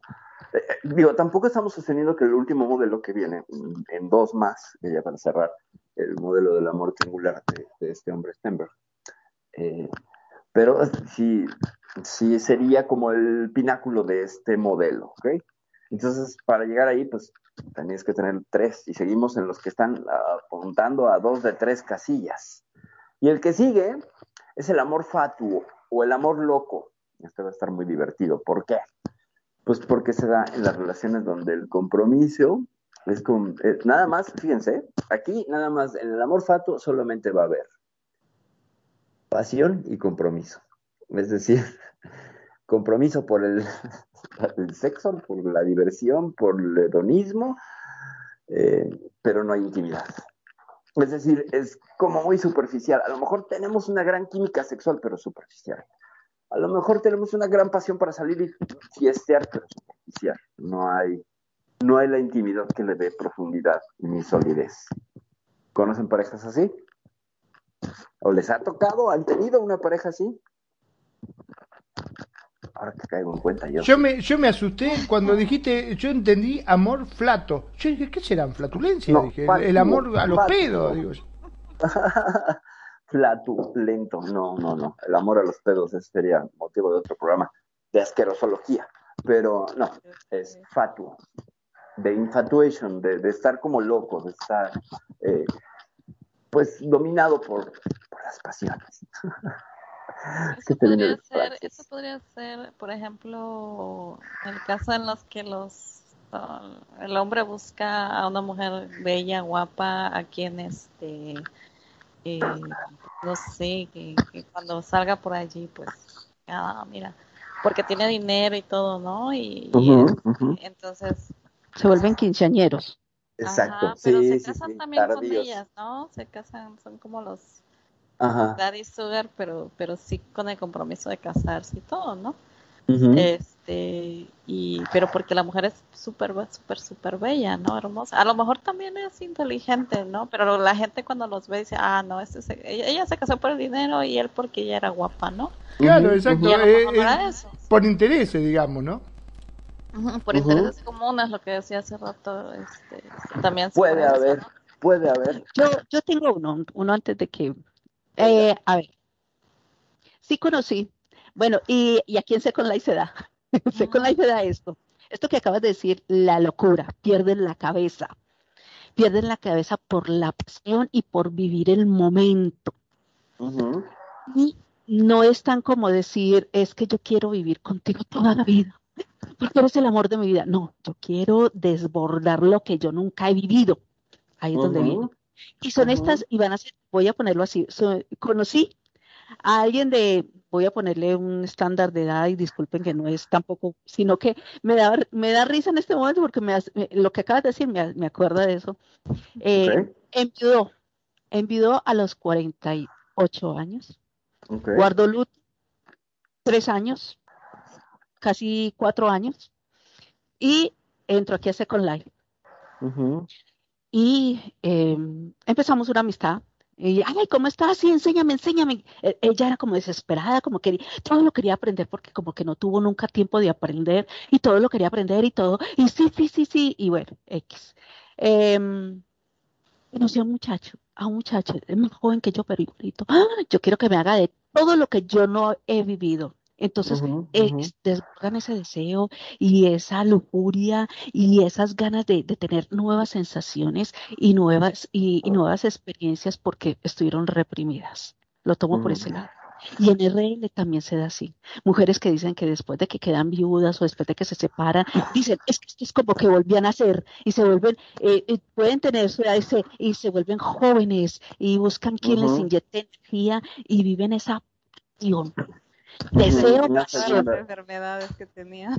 Una segunda adolescencia, que lo quiero conocer las nuevas enfermedades que se me pueden pegar ahora en estos tiempos. Exactamente. Ahí, esto lo tomo en, esto que acabas de decir, lo tomo en eso, que quieren vivir esa pasión, quieren vivir eso, y si les toca conseguir un muchachito y mantenerlo, pero le está dando todo lo que quiere, está loca, perdió la cabeza. No dice, ay, perdió la cabeza, está loca, pero está desenfrenada, como una cabra loca. Ahí es donde nosotros como usamos una cabra loca. como una cabra loca. Está... Segunda vida. Eh, ahí está. Tomo por ese lado. Ok, y viene el último tipo de amor. Eh, el amor consumado. El amor consumado y que no es amor con consomé es el siguiente. Fíjense, este sí llena los tres, las tres casillas. Llena la intimidad, llena la pasión y llena el compromiso. Es decir, que sería el pináculo o el más equilibrado de estos amores. Sería la forma completa del amor según Stenberg, ¿ok? No es algo, es una teoría, según Stenberg. No es receta de cocina, gente, no es ley de vida, no, es una mirada, ¿ok? La opinión de un investigador que él mira el amor de esa manera. Entonces, es la relación ideal, la que todo mundo quiere, pero es la que aparentemente pocos alcanzan. Eh, señala Stenberg que para mantener un amor consumado puede ser más difícil que llegar a él, o sea, no tanto, a lo mejor te encuentras varios amores consumados, pero sostenerlos es el problema, porque hay que traducir eh, los componentes del amor en acciones, es decir, no solo dejarlo en palabras, sino en acciones, según Stenberg, y sin que lo expreses, hasta el amor más grande puede morir. Entonces, en el amor con consomar, con consomé, digo, consumado, eh, puede no ser permanente. Por ejemplo, si se pierde la pasión, la cual es de las más frágiles, el amor eh, consumado se convierte en un amor sociable. Ojo, todos estos modelos pueden ser cronológicos, no quiere decir que solo llegues a uno. Puedes pasar varias etapas en, tu relación. Puedes empezar en un amor fatuo, loco, y luego le agregas otro compromiso le agregas la pasión que lo hace que cristalice en amor consumado. O sea, o puedes tener un cariño con alguien que luego puede ir creciendo. Por ejemplo, el caso de estos que se conocieron desde la primaria. Bueno, primero fue cariño y luego pues, le metieron más intimidad y luego ya se casaron y le metieron pasión y algo se rompió de esos tres que duraron tan poquito. Entonces, este modelo es muy interesante. ¿Por qué? Porque te permite analizar cómo has estado en tus relaciones y el como en esa misma relación tiene diferentes etapas que van entrando en una de estas. ¿okay? Y a veces se consuma.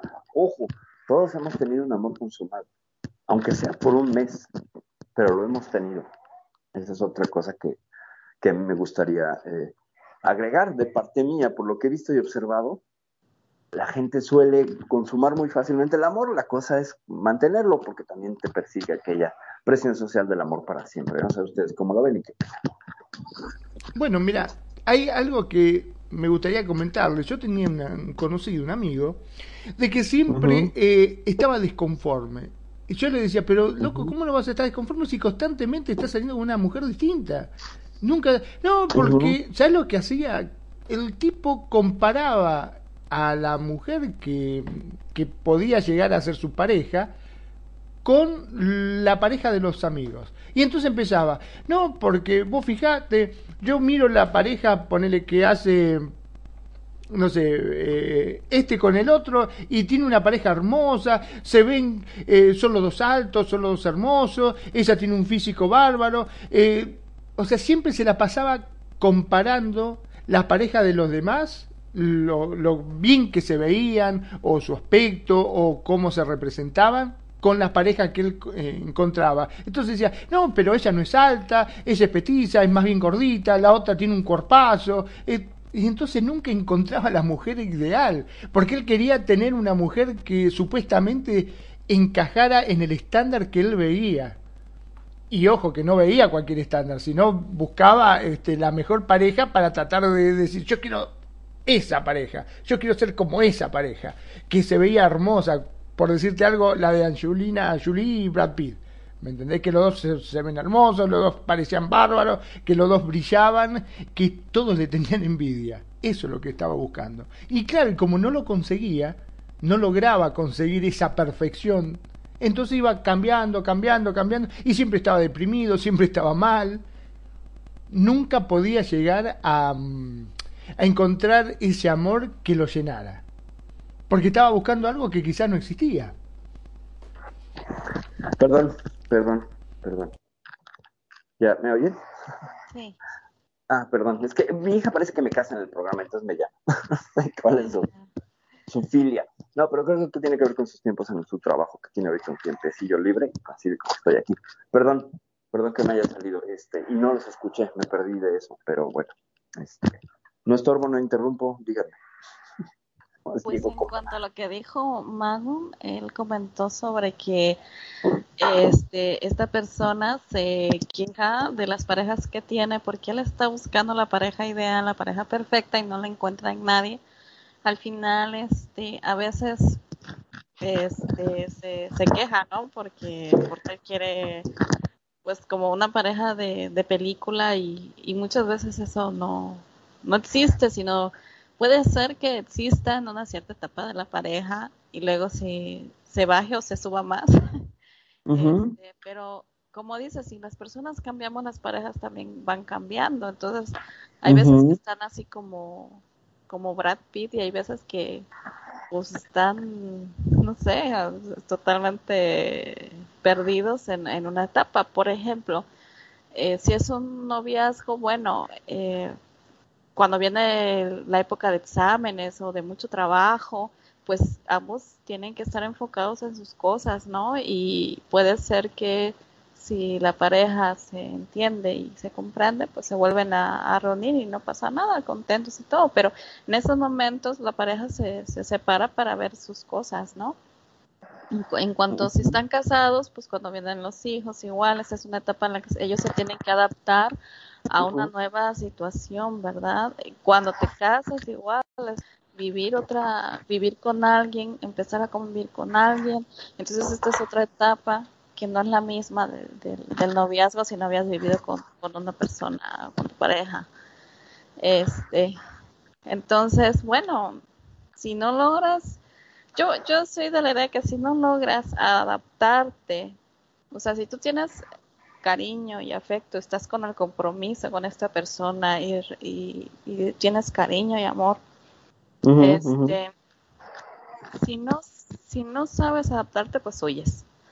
O sea, si no eres valiente, por así decirlo, a seguir adelante y a enfrentar los problemas y enfrentar las situaciones que están en este momento eh, pasando, pues no sé, o sea, pues vas a, no vas a fracasar toda la vida, pero hasta que no lo intentes no vas a superar estas situaciones, porque es como de niñito, te caes, te vuelves a levantar, vuelves a, la, a la, bicicleta hasta que la montas y, y, y, la agarras perfectamente y te vuelves un as con la bicicleta. Entonces, esto es lo mismo, ¿no? Que tanto puedas lidiar con los, los, las situaciones que van viniendo en la vida, porque no es, no es fácil eh, el, el, hacer una pareja, ¿no? O sea, también hay compromisos, tanto económicos, sociales y demás, que hay que cumplir. Entonces, eh, quizá la, te digo, la inmadurez que, que existe ahorita es agarrar el, el hacer una unión, una pareja, como si fuera cualquier cosa pero no lo es, realmente no lo es porque son dos vidas que se juntan, ¿no? No nada más es, no sé, voy a tratar como un vestido, me lo pongo, no me queda para que me lo siguiente, ¿no? Ah, este no me acomodó, no, es que este rojo no me gusta, no, no me sienta bien y va para afuera, ¿no? Entonces vas sacando gente, sacando gente.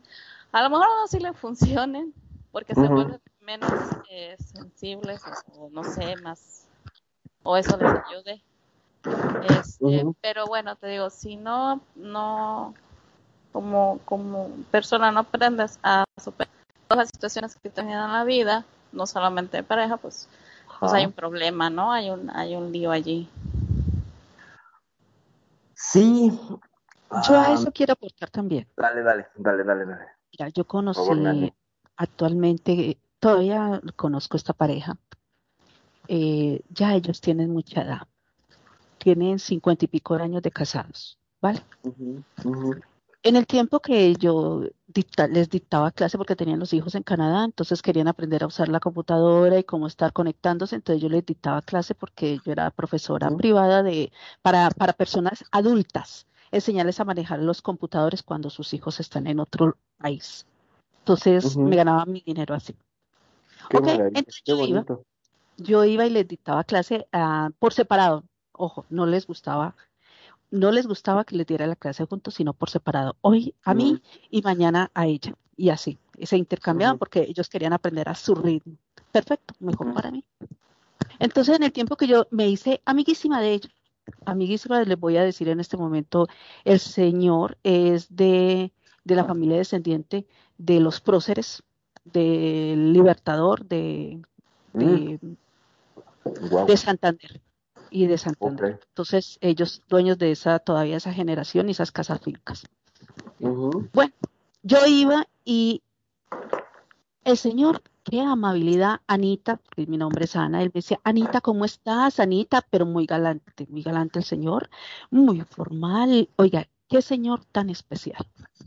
Y la señora, wow, también Anita, ella, ay, muy bien vestida, divina, desde que se levanta hasta que se acuesta, divina, y la picardía de los dos. ella pasaba y él decía, ay, cómo me encanta. Bueno, no lo decía porque él era muy educado, pero le mandaba su, su palma en la nalga. Y ella decía, ay, entonces dijo que le doy en la otra, la picardía entre los dos. Hasta que llegó un momento con la confianza y le dije yo a, los dos, estábamos en el comedor y no, no, no, quédese a almorzar, vamos a almorzar. Perfecto, yo no tengo problema. Les dije yo, ¿y ustedes cómo hacen todavía para tener esa picardía después de cincuenta y pico de años de estar viviendo juntos? Y lo único que dijo fue el diálogo. Hemos vivido desde el inicio etapas donde él ha sido muy pícaro, y no voy a negar, y no te voy a negar, Ana, que yo le he visto galanteando a otras, llevándole detallitos a otras, subiéndolas al carro, y me ha tocado ver y me ha tocado pararlo en seco, decirle qué, mm. qué está pasando, a ver qué está faltando, qué esto y lo demás, y el diálogo, y la seriedad en el diálogo. O sea, esto sigue o se acaba. Esto no funciona por este lado. Y me dijo, y todavía seguimos teniendo esa picardía. Yo todavía le sigo diciendo a él, me gusta el color de tus ojos porque es que me gusta, vivo todavía enamorada de él y, él, y él me dice, y yo de ella, a pesar de que no vamos a negar que hoy en día hay tremendos teterotes, o sea, tremendas pechugotas o senos, como le dicen, tremendos traserotes que se mandan a hacer mujeres muy bien, porque no vamos a negar eso. Ella dice, yo soy razonable, no hay que negarlo. Yo hay veces vamos en la calle y le digo, mira, mira esa, tiene ese cuerpazo bien trabajado o, o, arreglado. Ella misma le dice, pero mírala, mírala. Y me dice, es que no tiene nada de malo admirar. Una cosa es admirar y otra cosa es pasar a otro nivel. Entonces, las etapas, dijo ella, lo primero es que nosotros en tantos años hemos vivido todas las etapas. La etapa de que te quiero, la etapa que te odio, la etapa que quiero estar lejos, la etapa que quiero estar pegada a ti, la, etapa tóxica, porque ella también dice la etapa tóxica, donde estás, te llamo cada momentico, la etapa de que, que esté tranquilo, que esté por ahí alejado, la etapa de que queremos estar tranquilos y no nos molestamos, la etapa, todas las etapas las hemos vivido. Y todas las hemos y todas seguimos todavía, no vamos a perder esa malicia. Así, así la intimidad todavía sexualmente ya no se dé, dice ella, ya no se da como, como antes que, que, que, era, era semanal y era diario o era cada dos días, no. Ahora puede ser muy esporádico la sexualidad de nosotros. Todavía está eso y está la picardía. Dice, mm, hoy me va a dejar. Mm, mm, o sea, ellos todavía eso me gusta y decidimos no dejarlo. Y en este momento digo que está considerado ese amor que tú dices, esa etapa donde están las tres cosas, pero donde está la madurez suficiente del diálogo. Fue el secreto de lo que ella me dijo. Lo que no te gusta, dilo. si te gustó, dilo. Si no te gustó, dilo. Si te incomoda, dilo. Si te pasó esto por la mente, dilo. Háblenlo, porque ahí es donde está la creación de poder seguir compartiendo. Y hoy en día no se hace eso. Hoy en día tienes la sospecha, esto se acabó, coja sus maletas y se va. Y nomás es una sospecha, ni lo averiguaste o solamente escuchaste o solamente medio viste. Y ya dijiste, no, esto no va para más, se acabó. O sea, ahí no había amor, ahí no había nada. Ahí no hubo nada, no dio la oportunidad de nada. hoy en día es eso, hoy en día es el facilismo, el facilismo de que no me, no me gusta, no me lo como, como dijo ahorita Eva, que tiene toda la razón. Me cambié del vestido, no quiero el vestido rojo, no me siento hoy con el rojo, el rojo no va conmigo y lo desechó y se fue a buscar otro color. Hoy en día sucede eso en las relaciones. Hoy en día el, está el amor, el cariño o los afectos o el sentimiento está en un plano, en un tercer plano. Yo lo pongo así, mi punto de vista, está en un tercer plano. Hoy en día está, es el arriesgarnos, la conveniencia, el dinero, hasta dónde me puedes llevar y qué voy a obtener de eso. Por último, ay, sí me gustas, pero no tanto, no tanto. Sí te quiero, sí te quiero, pero nos podemos querer de lejitos. Hoy en día, creo que eso es lo que se vive. Ya hoy en día el diálogo como tal, o al menos el de tratar de sobrellevar las cosas, ya no lo hay tanto. Ahora está el facilismo. Hay personas ya después de los 40 años, después de los 30 años, que ya empiezan a tener un poco más de madurez, ya sostienen un poquitico, ya empiezan a sostener y empiezan a pensar hasta dónde quieren llegar, cómo llegar y cómo ir empezando un diálogo. Estas personas cuando ya empiezan a tener un poquito de madurez o ya los golpes de la vida o los fracasos de relaciones de parejas o, de, o con personas hacen de que vayas madurando y vayas analizando. No, esto ya me pasó la vez pasada, ya no lo vuelvo a hacer. No, no, no, no, esto va por este camino y no me gusta que vaya por este camino, tengo que empezar a enfocarlo. Cuando ya tienes, ya empiezas a madurar después de tantos eh, tropezones o de tantas malas decisiones, digámoslo así, malos momentos, los ratos, como dice, es que era un malo rato, que hoy en día ya dicen que es un mal rato, o como dicen vulgarmente, un mal polvo.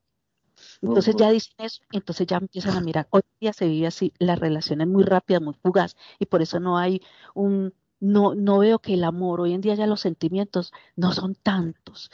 Hoy en día es el deseo y, y la conveniencia, el amor tal o el sentimiento como tal, es un plano, por eso te digo, lo suben a un tercer punto.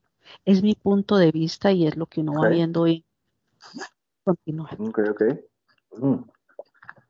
Apuntas a ciertas mm, componentes de, por un lado, pues sí escribes mucho del amor líquido de Bauman, ¿no? Cómo está en crisis la idea de la pareja, eh, la idea de la pareja para siempre, la idea de la pareja estable, la idea de la pareja monógama, pues, monolítica, etcétera, ya todo eso está en dicho Y es una opción más, o sea, dejar de ser el, mainstream o lo, este amor consumado que se buscaba, por eso que igual además la teoría también de Stenberg, eh, ya cambió, hay muchas más opciones, muchas formas de acomodarse. Algunas pueden parecer muy fáciles, sí, claro, algunas pueden parecer muy superficiales, sí, claro, pero también eh, jamás las relaciones habían estado expuestas a la tecnología como lo están ahora. Primero que nada, el concepto de intimidad también implica un tú y yo, ¿no? Un tú y yo también metido dentro de otra tecnología que eran las paredes. Eh, en el siglo XX construimos más paredes que en ningún otro siglo. Entonces, si se acuerdan de las relaciones antes, había cosas que no se hablaban ni con los amigos, pasaban en la intimidad. Y, lo que hacías con tu pareja y como se veía tu pareja en, en, paños menores, se quedaba ahí. Y ahora con este bicho que usamos todos, que es el teléfono, y que tomamos fotos, el concepto cambió, empezamos a ver a la pareja y nos relacionamos igual con ella desde cómo vimos su pack, ¿no? Desde cómo le vimos las tetas, desde cómo le vimos el paquete a los hombres, y, entonces el concepto cambió de intimidad a extimidad, es decir, ahora es público. Y eso, por supuesto, es otro componente que revolucionó y cambió la forma de cómo estamos en relaciones. Ahora somos seres que estamos expuestos a la mirada de más personas. Antes no, antes era tu pareja y solo tú conocías cómo se le veían los chones. Ahora no. Ahora posiblemente llegas con la pareja y ya, pues no sé, 250 likes implican algo sobre esa foto donde subió haciendo twerking, ¿no? Y antes, pues no quiero imaginar yo a mi abuela haciendo twerking, pero si hubiera tenido las herramientas, pues hubiera hecho, no twerking, pero pues hubiera bailado cancano, algo así. Entonces, somos los seres humanos muy, muy dependientes ahora de la tecnología y cómo nos ha impactado en la cuestión de las relaciones.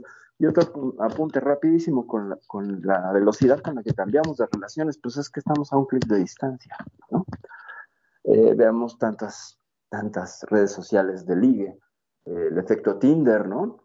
El efecto Tinderella, que es, eh, le gustas a mucha gente, pero no consumas nada. O sea, igual mucha gente quiere salir contigo, te da el, botón de te acepto, no sé cómo se entiende. La verdad es que ahora sí, honesto y completamente nunca he estado ahí. Pero esto en otras. Eh, le aceptas y, ya no llevas la plática más allá, ya no pasas de la foto de perfil, sino a la plática, que es más o menos parte del liga y todo. Eh, yo solía, mis últimas relaciones, beber mucho de las redes sociales y hacer y ligar, y tenía, pues, ya, ya sabía cuando las cosas pintaban bien pero se acababan y ya sabía que, bueno, así 15 minutos de duelo, ya regresaba y me sentaba. O si no, es porque ya tenía otras tres en el, en, la, en, la, en el cartucho, ¿no? Es decir, de esas cuatro a las que, con las que hablé, una con la que estoy platicando, pero ya llegué a la, a la, a la, a sentarme con ella, a tomar un café, a lo mejor llevé una relación y ¡zas! De pronto ya cambié, ¿no? Sí, es una cosa muy, muy fácil cambiar de pareja. Y es como muy práctico, y es lo que te vende, no digo que sea lo mejor ni lo ideal, ¿eh? ojo, ojo, es la forma en la que se presentó este pues, monstruo que atacó la idea de la pareja. Yo también pues puedo aportar ahí que vengo también de un modelo muy tradicional de parejas, donde las cosas eran pues más como mis abuelos, lo hacían. Y de pronto, pues con ese modelo, pues salgo al mundo, un mundo que se fue haciendo tecnológico y se fue haciendo complicado. Y la forma en la que nos relacionamos los seres humanos, pues ha cambiado. Y ha cambiado mucho. Y seguirá cambiando. Estamos en una época de crisis. Y pienso yo que seguirá cambiando. Que esto solo empieza, señoras y señores. Esto solo es el principio. Así que sí, sí, Nani, yo coincido mucho en que ahora pues pasan de una cosa a otra muy rápido igual sin meterle amor, ¿no? A lo mejor es que ahora la cuestión de la pareja es estar en alguno de estos tipos que dice Stenberg, ¿no? Que sería, por ejemplo, el, entrar sin, pasión en, en, esta idea de, pues, amor sociable, por ejemplo, es alguien con quien quiero salir nada más de copas, ¿no? O en una cuestión de encaprichamiento, solamente sexo. O de cariño, pues, me llevo muy bien con ella, me gusta cómo salimos, todo, pero ya no hay más. Entonces, ¿cómo es interesante lo que propone Stenberg este, como, modelo? Y lo vamos aplicando a todo lo que hemos tenido como relaciones, que era la idea principal de este programa. Para saltar después a otro que lo vamos a tener que hacer en una segunda parte porque tiene 14 modelos. Y con este que tiene 10, nos tardamos casi programa y medio. Pues bueno. Pero si quieren comentamos rápidamente el otro modelo, el del Team Lomas. Díganme ustedes, ¿quieren escuchar? ¿Qué opina Tim Lomas? Que dice, no, hombre, Stenberg y sus 10 está equivocado, yo tengo cuatro más. Yo le voy a aportar cuatro más a este modelo. ¿Quieren, quieren, quieren, quieren, quieren, quieren? Díganme. Cuéntenme ustedes. Dale, sopeteanos un poco. Toca que más adelante seguir hablando y, cada vez vuelve más interesante, dale. Todavía tenemos cuánto? 15 minutos, tenemos 15 minutos. 15 minutitos rápido, para un, un, minuto por cada tipo de amor. Eh, pero antes de eso, vamos a tener que meter un modelo ah, más antiguo donde bebe Stenberg y también va a beber Lomas, que es el modelo que era clásico de la escuela de psicología, el que te presenta tres amores. Amor agape, eh, amor el amor agape, rápidamente, suena muy, muy, muy griego. El, amor agape, eh, hay un, estos son tres arquetipos del amor de donde van a beber estos dos investigadores, ¿ok? Agape, manía y pragma. En el amor agape, el amante, eh, yo sacrifico mis intereses en pos de la pareja amada, ¿ok? Entonces, eh, tiene que ver mucho, por ejemplo, con el amor maternal con el amor de sacrificio de algunas madres, por ejemplo. ¿Ok? Con, este amor de, yo me sacrifico y a ti te pongo al principio. Ese es el ágape. El amor manía es un amor tóxico, lo entenderemos así muy fácil con ese término. Es un arquetipo amoroso que corresponde mucho con el... es una mezcla de romanticismo y amor fatuo. ¿okay? El amor manía que está persiguiendo, que está obsesionado, que piensa, que escribe poemas, que bla, bla, bla, bla, bla Y el amor pragma, que tiene que ver mucho con el comentario que hizo Nani, es un amor que, por la misma palabra, pragma, es más pragmático, es decir, toma una distancia para entrar más en razón. Antes de meter emociones, primero lo pienso, primero me lo pienso. Es un amor conducido por la cabeza, no por el corazón. Los dos anteriores tienen el corazón por componente principal, pero el amor pragma es un amor más lógico, racional. ¿Ok? Y habría otros dos más. El amor ludus, que sería parte componente completamente eh, básico para una relación de amigos. Es el amor lúdico de juego, de, estar en la fiesta, de estar, ¿ok? Pero también con tu pareja puedes tener amor ludus y puedes tener eh, pues, tus momentos de, de, mucha fiesta. Y también está este otro amor, que es el estorge. El amor estorge es el amor por la familia o por el clan si yo con un grupo de amigos de mi trabajo a lo mejor creo un vínculo muy fuerte de intimidad y de cierta pasión, paso a entrar en la categoría de amor estorge. y es lo mismo que el amor de familia. Es como un amor fraternal, pero que ya se cristaliza. Entonces, ahora vamos con el modelo de Tim Lomas. Tim Lomas es un investigador, eh, este es británico, el primero que vimos es un investigador norteamericano. Y Tim Lomas lo que dice es, ok, hay muchas palabras para definir el amor. Voy a investigar desde la lingüística cuántas palabras hay para hablar del amor. Y entonces se encuentra que hay 600 palabras para determinar amor en diferentes idiomas. Él analiza aproximadamente como 80, 90 idiomas, algunos dialectos, y de pronto, pues bueno, ahí les va. Dice, bueno, los, el, el amor tiene un sabor. Y yo encuentro 14 sabores del amor. Ahí les va rapidísimo y corriendo. En casi 14 minutos, un amor por minuto. El Meraki, amor experiencial. Es el amor que sentimos por ciertas actividades, experiencias o vivencias, como practicar algún deporte, cocinar o viajar. Aquí entraré un poco la cuestión del amor por lo material. El Eros, amor estético. Se refiere al amor que podemos sentir hacia objetos o conceptos que nos causan admiración y anhelo, como una obra de arte. ¿Okay? Eh, choros, eh, en paréntesis, aquí en México choro es decir mentiras o contar cuentos, pero me da mucha risa porque es cor, o coros, serían en, griego. Amor de arraigo, es el amor que sentimos por un lugar, por ejemplo, el hogar o un parque o algo. Es, un amor aplicado hacia el medio ambiente. Eh, por ejemplo, tosca en ruso o yaret en galés son palabras que determinan el amor hacia la tierra, el amor hacia el lugar. ¿Ok? Filia, amor de amigos. ¿ok? Este es el lazo que tenemos todos con nuestros amigos. Sentimiento base con el que se construye una amistad, respeto, confianza, bla, bla, bla. En español llamamos cariño de amigos. Filautia. La filautia es el amor propio. Se refiere a la autoestima y al amor propio y la capacidad que tiene cada quien de darse y quererse y cuidarse a sí mismo, del autocuidado. Storge, amor familiar, él también coincide en esta cuestión del Storge y lo pone como el cuidado y afecto que prima entre quienes comparten lazos familiares o esos lazos familiares pueden ser simbólicos, no tienen que ser sanguíneos, ¿ok?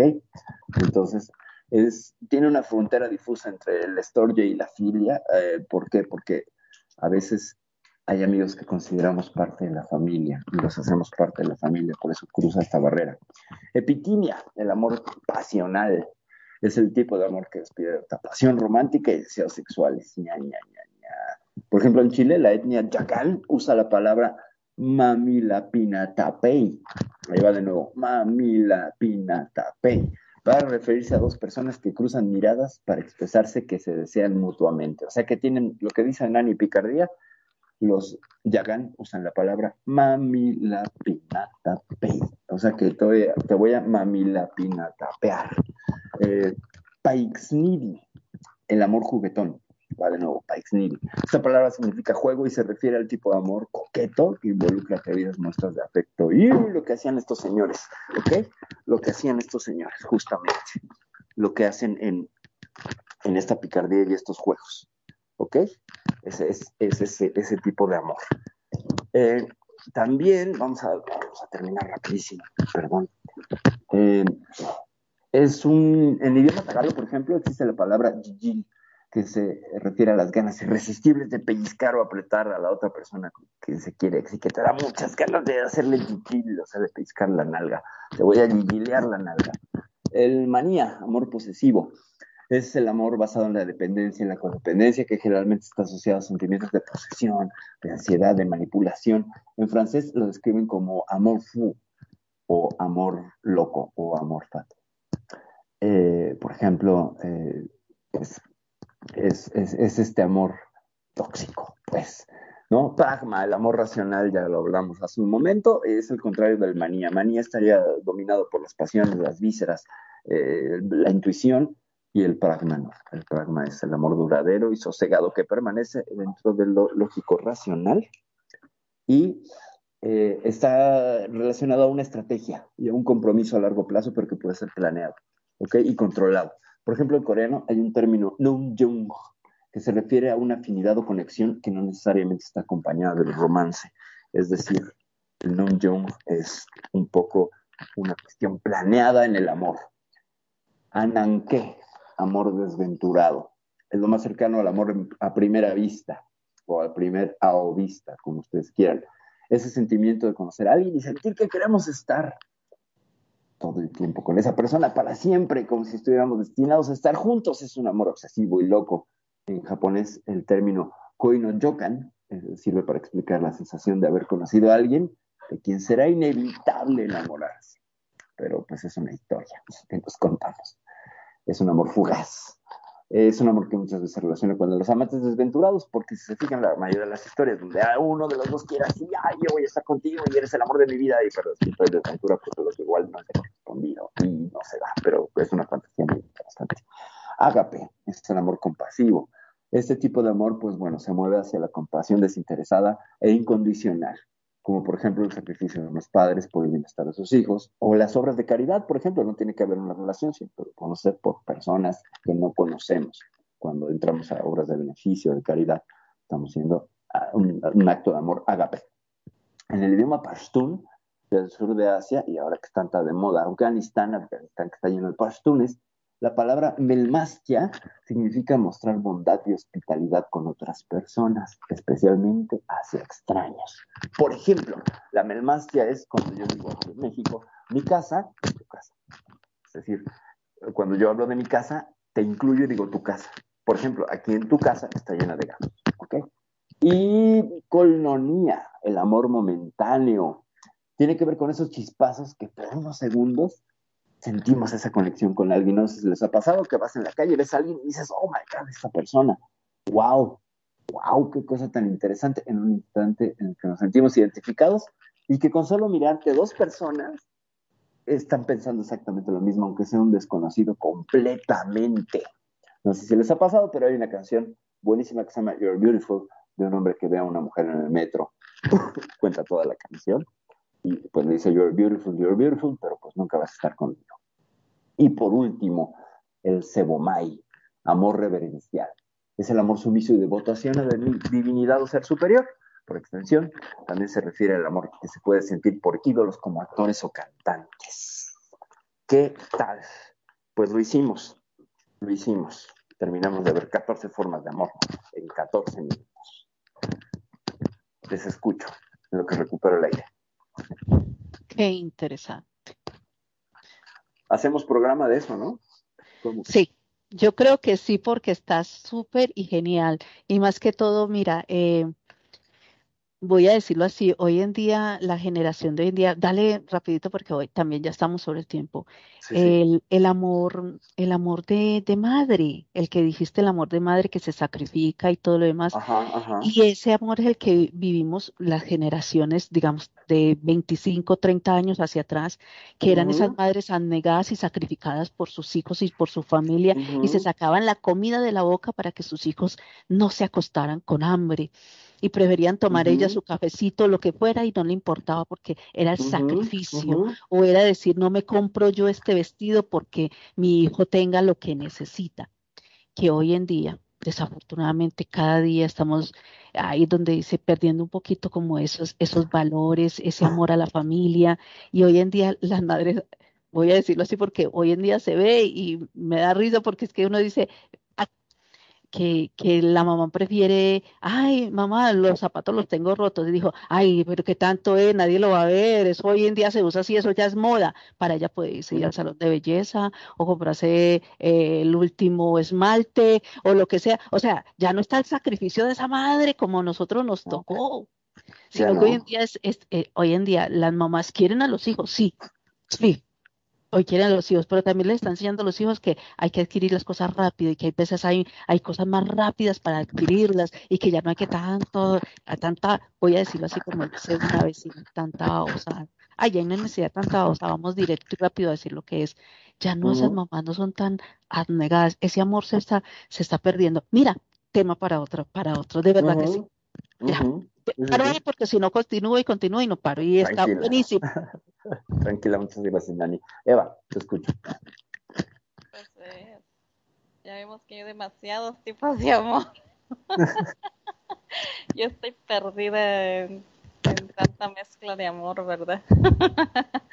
Aproximadamente 27 tipos de amor. Oh my god, bueno. Hemos tocado hoy.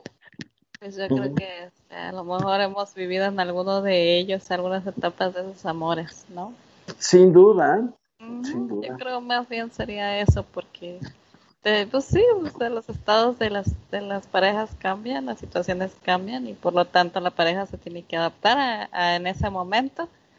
Y bueno, nada, a veces este pasan estas cosas, pero lo importante es que este es donde quieres estar, este es donde te, sientes bien, donde sabes que eh, con la pareja que estás, este, pues estás, eres libre, ¿no? No estás siendo lastimada, este, me refiero físicamente, ¿verdad? Porque eh, eh, y es el que tu pareja es como el compañero con el cual puedes caminar, ¿no? Que puedes caminar y, pueden hacer muchas cosas este, y desarrollarte, ¿no? En, cualquier aspecto de tu vida. Entonces yo creo que eso es lo importante, que, que estés, que te sientas feliz y bien. Porque pues la, los años van pasando, ¿no? Y mucha gente se queda eh, con una persona porque de alguna manera ya llevan una relación de, muchos años y dicen, bueno, pues es que cuando yo llegue a vieja o a viejo, pues él me va a cuidar, Y puede ser que sea así, ¿verdad? Pero a lo mejor ya no, ya no hay nada, pues, o sea, ya no, o, o se mantiene por, por miedo o yo qué sé pero no te digo, o sea, ya uno toma esa decisión en, en que en dónde quieres estar, ¿no? Y, y si, si no eres feliz, bueno, pues acuérdate que solo tienes una vida y la vas a vivir así hasta que seas viejito con esa persona toda tu vida. Entonces, selecciona prudentemente a, a, esa persona que va, va, va a estar contigo a tu lado, ¿no? Mira, puedo decir? Ya vimos cuántos amores hay. Alguno de esos experimentarás, ¿no? Alguno de esos amores experimentarás. Muy bien, Magnum, te escucho. Bueno, la verdad que me he quedado asombrado de lo bueno que soy. Porque vos fíjate, has nombrado un montón de clases de amor y yo creo que lo he hecho la mayoría y sin saber, así nomás, natural así, sin conocerlo, lo he hecho. Así que, que soy un grosso. ¿Te imaginas lo que pudiese haber hecho conociéndolo de antemano? Hubiese sido terrible. Es terrible la cosa que uno hace. Pero bueno, antes de irme le voy a contar un cuento como yo no puedo este, dejar las cosas así, así que lo, voy a contar rapidito, lo más rapidito posible. El, el amor de hermano, ese amor de hermano que había dos chiquitos que estaba por nacer su hermanito y estaban los dos muy curiosos y claro, la madre le habían llevado a la sala de parto y estos dos se ganaron adentro para curiosidad, para saber que iba a nacer su hermanito y no entendían qué era eso. Y resulta que, claro, el médico, después de todo el trabajo de parto, saca al hermanito y cuando lo agarra así del pie le entra a pegar. Y uno dice, viste Juancito, dice, qué malo ese señor, cómo le pega a nuestro hermanito. Y dice, callate, también mirá dónde se metió, le dice el otro. ok, sí, pues sí, pues sí, exactamente. Si no lo entendieron. esa, esa. después lo, después lo, explicamos. Justamente. Hombre, sí, Magna sexual muy fuerte. Exactamente. Magna transmitiendo en vivo y en directo desde Mar del Plata, República Argentina. Muchas, pero muchas gracias por elegirnos. Y en el próximo programa, si no lo entendieron, se lo vamos a explicar. Besitos. Muy bien. Muchas gracias, Manuel. Muchas gracias. Muchas gracias, Nani. Muchas gracias, Eva, por acompañarme en esta, en esta emisión número 32, episodio 32 de Piel Pixel. Muchas, muchas gracias por sus aportes, por sus comentarios, por todo, Magnum. Muchas, muchas gracias por la producción y por todo. Ya me voy, soy Perfidia Vela. Esto fue, ¿cuántas formas de amor? No sé, 27, 27. Y faltaron. 27, padre. 27 formas de amor. Y si Magnum las experimentó, seguramente ustedes experimentaron muchas, muchas. ¿Por qué? Porque los seres humanos somos amorosos, muy amorosos. Ya me voy. Soy Perfidia Vela. Nos vemos la semana que entra en otra emisión más de Piel Pixel, a ver de qué vamos a hablar, que yo creo que será un tema sumamente interesante y polémico como este. Ya me voy. Bye. Muchas gracias por habernos acompañado en este ciberviaje. Recuerda que si terminaste con confusión, hemos logrado nuestro objetivo.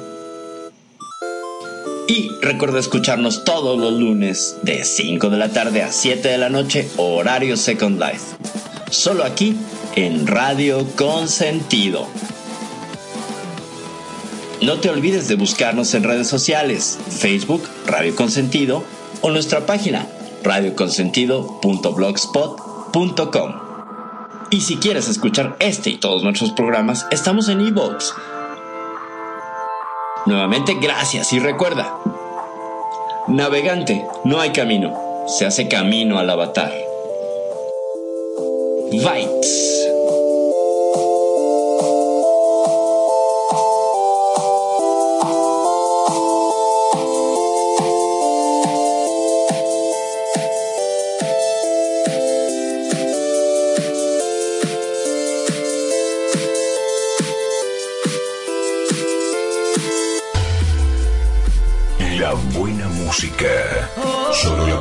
Escuchar por aquí. Radio Consentido, consintiendo tus sueños. Tu mejor opción en radio por Second Life.